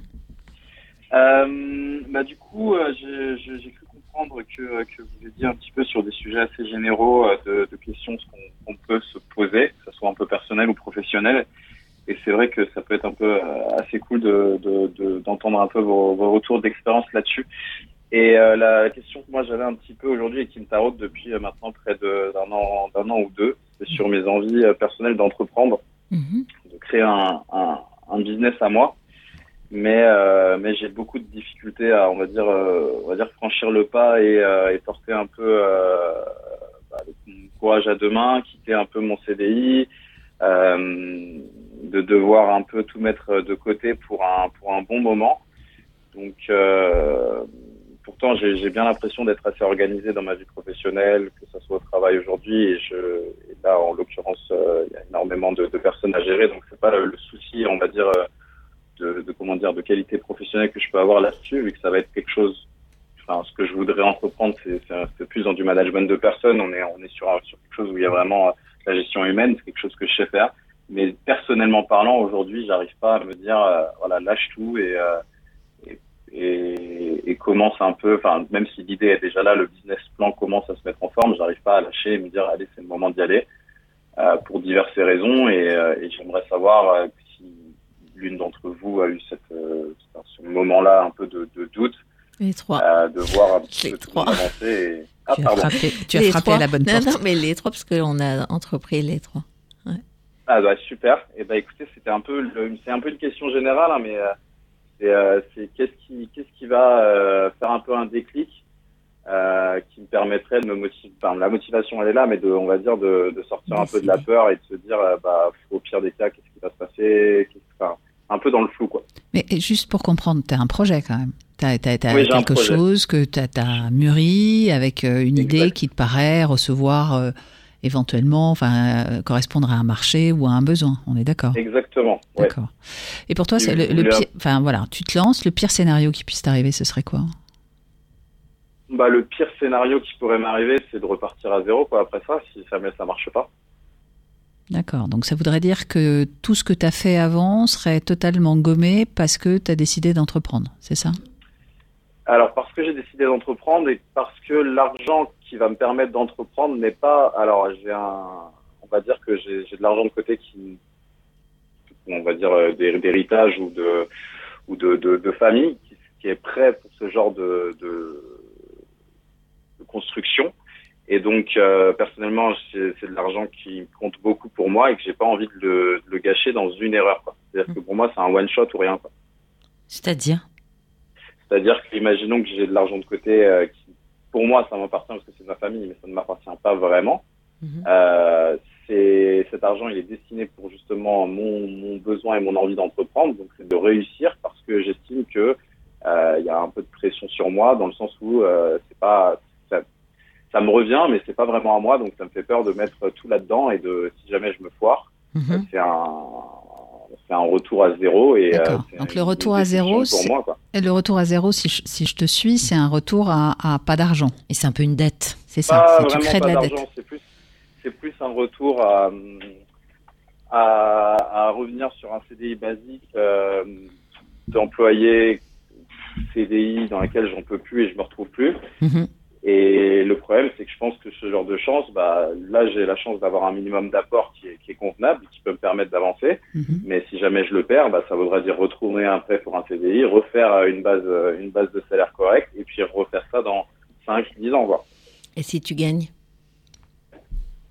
Ah, si je gagne, c'est comme tout. Hein. Il y a, il y a- il y a- il y a- avec des si, je, je refais le monde avec des si. On est d'accord. et Donc si tu perds, tu, tu refais le monde avec des si, mais à l'envers. Effectivement, c'est vrai. Tu sais que 100% des gagnants ont tenté leur chance, hein, comme disait l'autre. Ça, c'est sûr.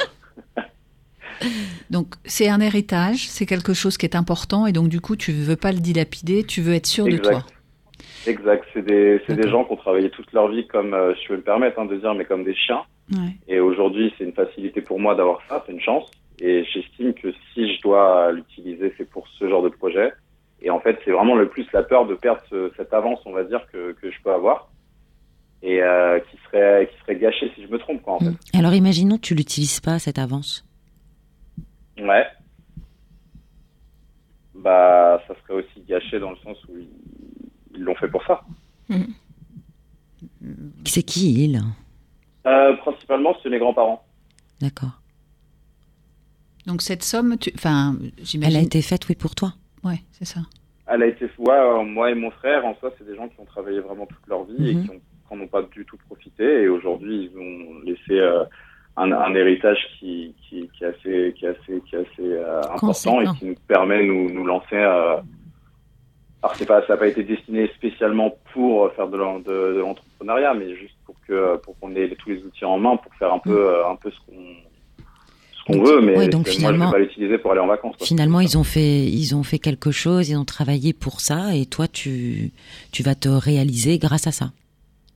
Et je vais me réaliser grâce à ça, effectivement. Mm. Dans ton point de vue d'entrep- de- d'entrepreneuriat, ça serait un peu l'idée, ouais. T'aurais peur, de...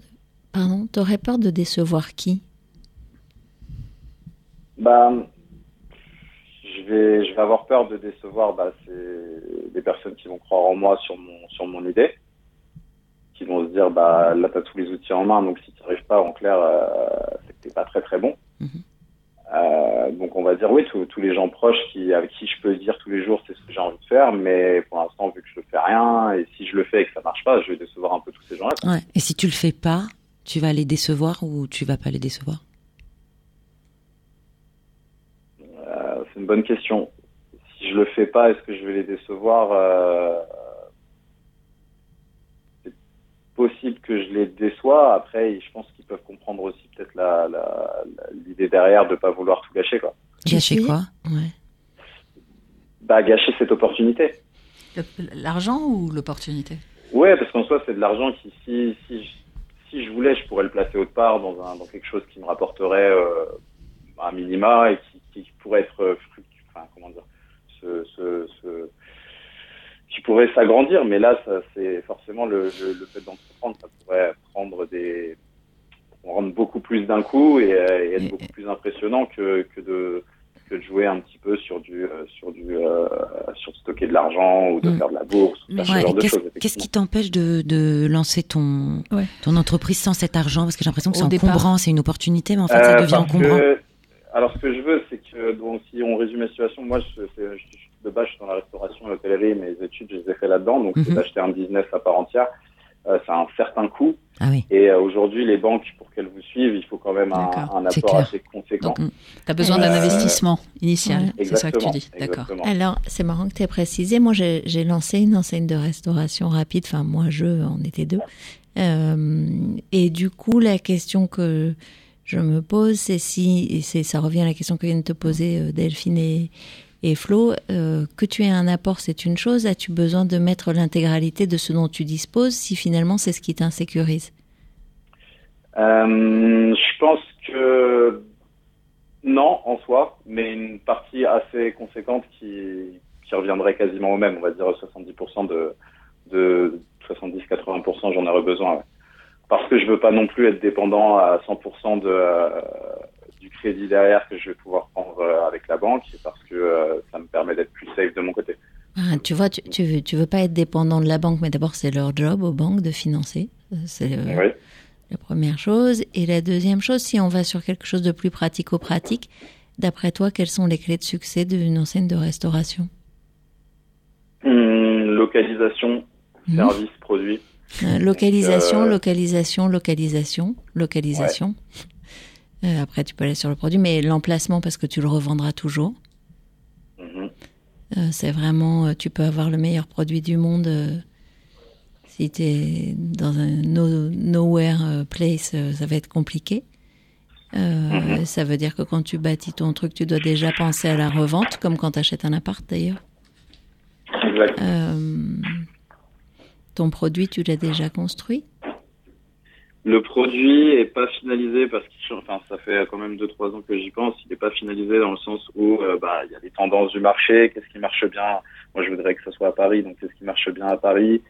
Euh, Le produit, on va dire que l'idée d'elle-même elle est elle est là. Après Mhm. euh, le, le détail non, il n'y est pas encore. Mais toi, Alexis, imagine, tu ne le fais pas ce projet. Je, je suis désolé, j'ai pas entendu. Tu ne le fais pas ce projet. Qu'est-ce qui, qu'est-ce qui Ouais. se passe pour toi? Euh, ouais, je le fais pas. euh, je- Moi je sais que je peux pas continuer à travailler pour quelqu'un. Voilà, Mhm. c'est ça qu'on Là, entend aussi. hein. hein, pendant- Mm. Ouais. Il y a une évidence. quelque chose qui, qui est assez euh, qui devient qui devient pesant on va dire Ouais, ça se sent, tu l'as dit tout à l'heure. Mais c'est une Ouais. bonne énergie quand même pour toi, je trouve. Parce que c'est Ouais, c'est ce carrément. qui, c'est c'est le coup de pied aux fesses qui, qui, qui va te permettre peut-être de prendre ton courage à deux mains et, et te dire que bah, pour savoir si ça marche, faut y aller quoi. Donc toi, aujourd'hui, quand tu te projettes, tu, tu ne peux plus travailler pour quelqu'un. Ouais. Ouais. Donc, finalement, C'est- oui finalement pourquoi pourquoi aller contre quelque chose qu'on Non, mais Bah, aller- enfin, c'est surtout ça, que. ça- ça a l'air lourd en, réalité quand tu en parles. Ça a l'air très dur de d'imaginer que tu vas rester à être employé pour quelqu'un, par quelqu'un. Et puis finalement, euh, Ouais. peut-être que ta décision, tu l'as déjà prise. En revanche, là où tu peux travailler, peut-être c'est pour dimensionner ton projet de telle sorte qu'il t'expose le moins. C'est peut-être ça ta question, euh, euh, un à peu travailler. plus ça peut-être, parce que je pense que dans tous les cas, je ne tiendrai pas euh, C'est 5, ça. 10 ans euh, à bosser pour un, pour un CDI. Ouais. Et, euh, Donc non, tu vas le faire, ça. Ouais, Mm. ça tu vas le faire. C'est après la question, c'est comment tu vas le faire. Exactement. Et avec qui? Et avec qui? Il y a aussi la question de, je pense que surtout dans le genre de, bah, comme vous, vous avez pu le faire, euh, c'est de trouver un, je pense surtout dans le dans le FNB, un, un bon partenaire un- Mhm. Pour pouvoir euh, pour pouvoir gérer ça à deux. Alors mon conseil, pardon si je peux me permettre, c'est euh, tu penses au- à la clause du divorce euh, au moment du mariage? C'est le plus important. Non mais c'est le plus important. Comment on se marie, mais comment on divorce dès le début? Parce que c'est difficile de trouver un partenaire, c'est difficile de. Et c'est marrant d'ailleurs, toi tu parles d'un partenaire, euh, et donc ça, ça dépend vraiment de qui tu es. Pour moi, euh, l'association sur ce type de business, elle est Elle est compliquée. compliquée. Ouais, Tu n'as pas parlé de ton frère? Oui. Il a parlé de mon frère. frère. T'as parlé de ton frère Oui, tout tu as à parlé l'heure. de ton frère tout à l'heure, non? Ah oui, mon frère, oui. Il a envie de faire la même chose Super. ou Euh, non, du tout. Lui, Ah. il a justement, il travaille pour l'entreprise familiale. Donc, du coup, lui a repris l'entreprise familiale. Euh, donc, lui, Mm. À terme, sera son propre patron dès que ma mère ira à la retraite. Quoi. Mhm. D'accord. Donc toi, tu as choisi une autre voie et du coup, tu disposes d'un capital qui te permettrait de te réaliser dans, le, dans la restauration, là où tu as envie de, de, de devenir ton propre patron. Exactement. Bah, ça résonne plutôt bien, moi, je trouve. En tout cas, lui, il s'autorise à, à être son propre patron en bénéficiant euh, de ce qu'on lui a transmis, Exactement. sans, sans vraiment culpabilité finalement. Exactement. Après, il y a, il y a déjà une base pour lui. Il y a déjà tout qui est prêt pour Ouais. lui. Donc, euh, c'est un- c'est Et un- pas pour toi. Eh ben c'est ça, oui, Bah, quand pas tu pour dis moi, pas après. pour toi. ouais. C'est ton choix. Comment, il écrit sa légende? Mais c'est- il y a quelque chose un peu de cet ordre-là. Oui, c'est ton choix. Oui, bien sûr. Il y a la, si vous voulez, c'est- familial, donc il y a la, la comment dire, l'historique et euh, le fait que ça marche ou que ça marche pas, c'est autre chose. Mais il y a l'historique. Après, c'est à lui de mettre les choses en place pour Mhm. que ça marche bien. Mais la base, elle est, elle est déjà là. Hum, il marche dans, les, dans des pas déjà un peu formés. Exactement. Mais toi, c'est pas ton choix. Non, parce que ça, c'était pas l'industrie qui m'intéressait et euh, j'étais content de voir mon frère reprendre justement euh, l'entreprise familiale et je pense qu'il peut largement mieux le faire que moi. Bah, c'est peut- peut-être un signe, hein, d'ailleurs, c'est peut-être le message. Je t'ai libéré pour que tu fasses ce que tu as à faire. C'est pas faux. Donc du coup, euh, ton espace de travail, c'est de passer de l'idée à l'action et peut-être avec un truc intermédiaire, enfin avec une étape intermédiaire qui est de sécuriser là où tu es inquiet, de minimiser ton risque, de peut-être, je sais pas comment tu as envisagé les choses, mais peut-être de commencer par penser petit. Ça peut être un Mhm. corner, enfin je, je sais pas pourquoi je suis, je sais pas si tu veux faire de la restauration traditionnelle ou de la restauration rapide. Comme tu as parlé des Ouais. tendances du marché, j'ai imaginé que c'était restauration euh, dite légère. Ouais. Ouais, puis tu, tu as parlé de produits. Peut-être que tu peux avoir un produit un peu, un peu différent euh, qui, qui peut être proposé. euh, Il y a plein de façons aujourd'hui d'aller euh, rencontrer le, le consommateur. hein. Ouais, Ouais. je pensais au Mais c'est marrant parce que tu as parlé de management tout à l'heure et, et, et en fait, tu es dans la restauration, c'est ça? Alors de, de base, je suis dans la restauration. Euh, j'ai fait ça pendant trois, quatre après mes études où je m'étais spécialisé là-dedans. Après, avec le Covid, je suis rentré en France parce que je faisais de la restauration à l'étranger. Ouais. Euh, et depuis le Covid, je suis revenu sur des boîtes très classiques, on va dire, de, de management en dehors de l'industrie de la restauration. Ah, d'accord. Euh, donc c'est beaucoup, enfin ça se ressemble vachement. À la fin de la journée, j'ai des clients. À la fin de la journée, j'ai des PNL à faire et j'ai de l'humain à gérer à H24. Mhm. Ça se ressemble beaucoup. Après, je suis plus euh, je suis plus dans le, le jus aujourd'hui euh, d'une salle euh, d'une salle à gérer, de, de clients mécontents euh, au niveau vraiment d'un service assez assez compliqué. Mhm. Euh, pour moi, ça, ça reste, enfin, c'est la, la relation que j'ai avec la relation, elle est ambiguë. C'est, le meilleur taf du monde et en même temps, c'est le, plus, c'est le plus dégueulasse du monde. Ouais, c'est ça, c'est peut-être pour ça que tu n'arrives pas à déclencher. Parce que l'envie d'être à ton compte, on la sent vraiment. Mhm. Mais peut-être c'est l'endroit où, où tu te projettes, c'est-à-dire la restauration, peut-être c'est... C'est une bonne question. Après, c'est un petit peu plus ça. C'est, enfin, l'entreprendre, ça, on est, on, on est, on est clairement dessus. Après, c'est, euh, c'est plus euh, un rêve, on va dire, parce que j'ai toujours bossé dedans et que, et que, pour moi, c'est, c'est, c'est, c'est clair pour moi que, que c'est plus cette industrie-là. Ouais. de, de plaisir, de bouche et de, et de service que euh, qu'une entreprise dans la tech ou dans, euh, ou dans l'industrie ou ce genre de choses. Ok, Et- mais ça peut être plein de choses. Ouais, et puis euh, du coup, tu viens de dire la bouche, tu as ré, enfin, réagrandi un peu langue versus la restauration classique. Euh, c'est quoi aujourd'hui ton acculturation sur ces sujets? C'est-à-dire comment tu es au fait et au courant de tout ce qui se vend Je cherche tout- depuis tout à l'heure le nom là des camions. Je sais pas pourquoi j'arrive pas à trouver. trucks. Ah voilà, les food trucks. Demande à mamie. Mais euh, y a- en fait, ce que je veux dire, c'est qu'il y a plein de modalités aujourd'hui d'être dans le métier de bouche et de développer. Je, je reviens du coup sur l'idée de partir petit et de grandir un peu. Et peut-être dans les autres propositions, de hum, rencontrer quelqu'un qui a fait euh, en mode un peu mentorat. Euh, nous, on pourrait te faire le lien avec quelqu'un à qui on a pensé euh, pour voir, pour questionner, pour poser tes peurs, pour euh, mettre à l'épreuve de. Ouais. C'est ça aussi, les darons. C'est un carnet d'adresses Ouais. formidable. Et si tu nous écoutes, celui auquel on pense réagit. Exactement. Mais euh, ce, que, ce que ce que je voudrais creuser avec toi et ce qui a mis à jour euh, Delphine, c'est euh, l'entreprise. Enfin, le fait d'entreprendre, c'est une chose, euh, mais euh, peut-être que la restauration telle qu'elle est aujourd'hui, c'est pas ce vers quoi finalement. Euh, tu, tu, tu aurais envie de, de... enfin tu y as pensé mais c'est pas forcément là sinon tu aurais peut-être déclenché plus rapidement et du coup euh, si c'était euh, ailleurs l'idée que tu as eue est-ce qu'elle est transposable? Est-ce qu'elle est est-ce qu'on peut la dimensionner différemment? Est-ce que? Non, non, non, elle était pure, pure F&B. C'était vraiment avec un, un local. euh, avec un local, un machin, un état- avec un établissement, avec les murs, avec Ouais, la carte. Et j'entends que c'est gros. Je sais pas pourquoi, mais ouais. dans ton esprit, c'est Bah, gros. Au final, pas tant que ça. Ah. Je, euh, je pense plus à quelque chose, enfin, en termes de, si on, si on peut parler en termes de couverts, hein, on est plus sur du euh, 100, 100, 100 110 couverts Ouais, excuse-moi, euh, mais- qu'une grosse machine. c'est pas, pas un mal même hein. C'est beaucoup euh, pour Ah, food mais truck, effectivement. Non, je vous- ah oui, pour le food truck, on, est, on, y est, on y est très loin. mais, euh, Ouais, donc c'est gros, c'est gros, c'est Ouais, ambitieux. c'est ambitieux. Et je t'ai entendu dire que ton idée, il fallait quand même que tu te sources pour savoir un peu ce qu'était la tendance du moment et tout, mais pour faire un MeToo de ce qui marche. Genre en ce moment, c'est les Pokéballs et, et les trucs un peu asiatiques, après euh, les trucs italiens. Enfin bon, est-ce que c'est vraiment quelque chose qui va vraiment te, euh, te, te permettre d'exister en tant qu'entrepreneur?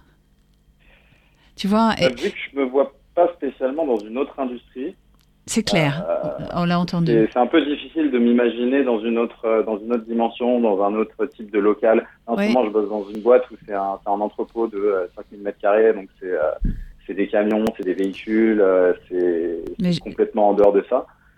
Et je n'y vois pas spécialement quoi. J'ai- j'ai- en fait, ma, je- ma, ma question était mal formulée. C'est que je me dis que euh, si, si la restauration, ça avait été si évident, ce que, de- ce que, ce que a laissé entendre Delphine, peut-être que le déclic aurait été plus rapide. Donc il y a quelque chose dans l'univers de la restauration qui aujourd'hui peut-être te retient, des craintes ou qu'il faudrait peut-être expérimenter à un niveau différent, comme disait Rebecca. Mais peut-être que ce serait intéressant d'aller explorer ton idée pour voir si, avec une méthode de et si, euh, elle pourrait s'adapter à, un j'en univers, un, un, un- tu vois, ça peut être dans le divertissement. Tu peux faire de la bouffe avec du divertissement. Tu peux faire, tu pourrais imaginer des concepts un peu différents. Enfin, tu Yeah. vois ce que je veux dire Bien sûr. Mm.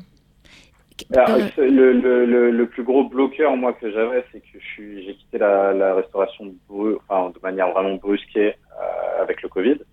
Hmm. Et Ah. pendant les, la première année, c'était très compliqué de revenir dans ce monde-là. quoi. Hmm. C'est surtout ça le, le, le gros bloqueur de pourquoi on va dire que j'ai pas. C'est ton risque. Directement dedans.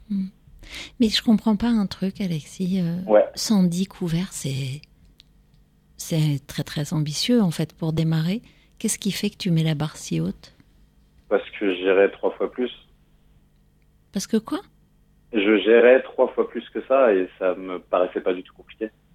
Mais en fait, euh, tu serais pas au même endroit. Si tu regardes le film à l'intérieur de la salle, si tu regardes depuis l'extérieur, ce que ça va solliciter chez toi, c'est pas du tout pareil.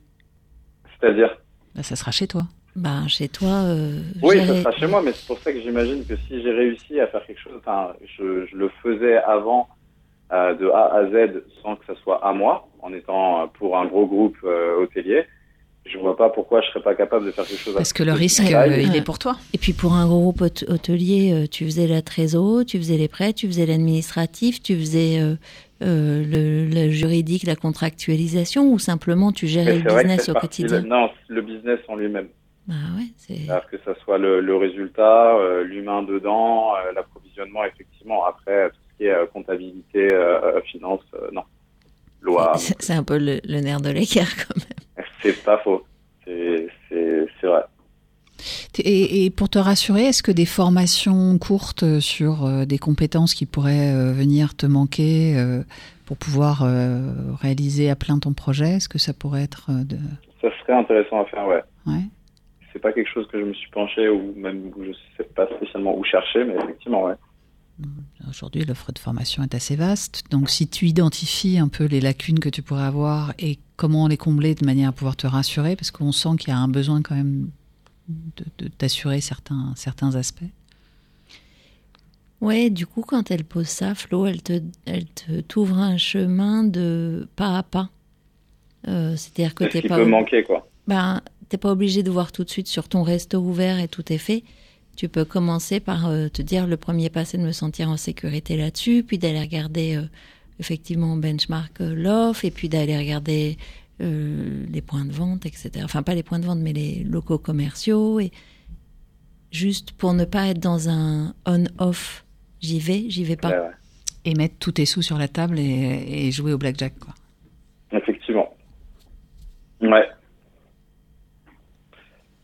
Bon. Euh, Alexis, on va être en clôture de d'échange. Yes. Bah, écoutez, Comment je vous... Ouais, t'en es où de ta question? Bah, je suis plutôt. euh, Enfin, ça me fait réaliser que.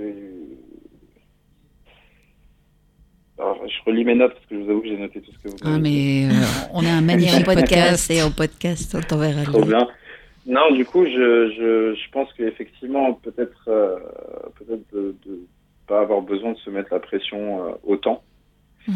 Le- le- L'envie de, de, de, de- d'entreprendre, elle est, elle est là et ça, vous l'avez vu. Euh, voir peut-être à une échelle un peu plus petite Mhm. pour limiter le risque en soi, vu que la plus grosse peur que je peux avoir, c'est le risque de, de le faire. Ouais. Euh, et que avant de, euh, de faire un, un gros coup d'un coup, bah, je pense prendre le temps de, de vraiment se poser dessus et de de- d'analyser la situation, de Mm. voir effectivement qu'est-ce qui me manque clairement, quels sont les, les, les points positifs que j'ai quels sont les points négatifs que j'ai et travailler sur le négatif, vu que le positif, je peux déjà l'avoir. Et après, euh, agir en conséquence. Et puis tester. Tester, apprendre, euh, piloter ton truc pour euh, piloter tes investissements à bon escient. Mhm. Pas tout mettre d'un coup, pouvoir te dire là j'ai envie de tester ce truc-là, ça va coûter combien, est-ce que ça a du sens, c'est quoi mon ROI, tu vois, fait- et puis avancer euh, à l'étape d'après, et puis quelque part t'apaiser. Carrément. Si tant est que ce soit possible quand on est entrepreneur, mais, Ouais. Mais en tous les cas, oui. mettre toutes les chances de ton côté pour y arriver. Et puis on n'oublie pas le, le, le mentorship, on, on, Oui, t'en parlera euh, on- on se débrouille pour te faire passer des choses. Trop bien. Trop Merci, bien. Bah, merci. écoutez, euh, merci. Merci à vous. Merci beaucoup. Euh, super, super moment. Merci beaucoup. Merci à toi. Merci Alexis, à bientôt. Au ben, revoir. bientôt. Et ben voilà, on a terminé. On se dit au revoir. On se retrouve euh, Le dans 15 jours. 7 décembre. Décembre. Inscrivez-vous. C'est quoi l'adresse, Flo? C'est inscription@lesdaronnes.com ou vous appelez au 01 56 88 40 20 à Vivre FM et on la sera semaine prochaine. euh, C'est la semaine prochaine. Non, c'est dans c'est la 15 semaine jours. Mais d'ici là, vous pouvez réécouter les podcasts. Ouais, oui, quel dommage. D'ici là, ils sont en ligne sur Vivre FM. Merci. À bientôt. À bientôt. Merci. C'était un podcast Vivre FM. Si vous avez apprécié ce programme, n'hésitez pas à vous abonner.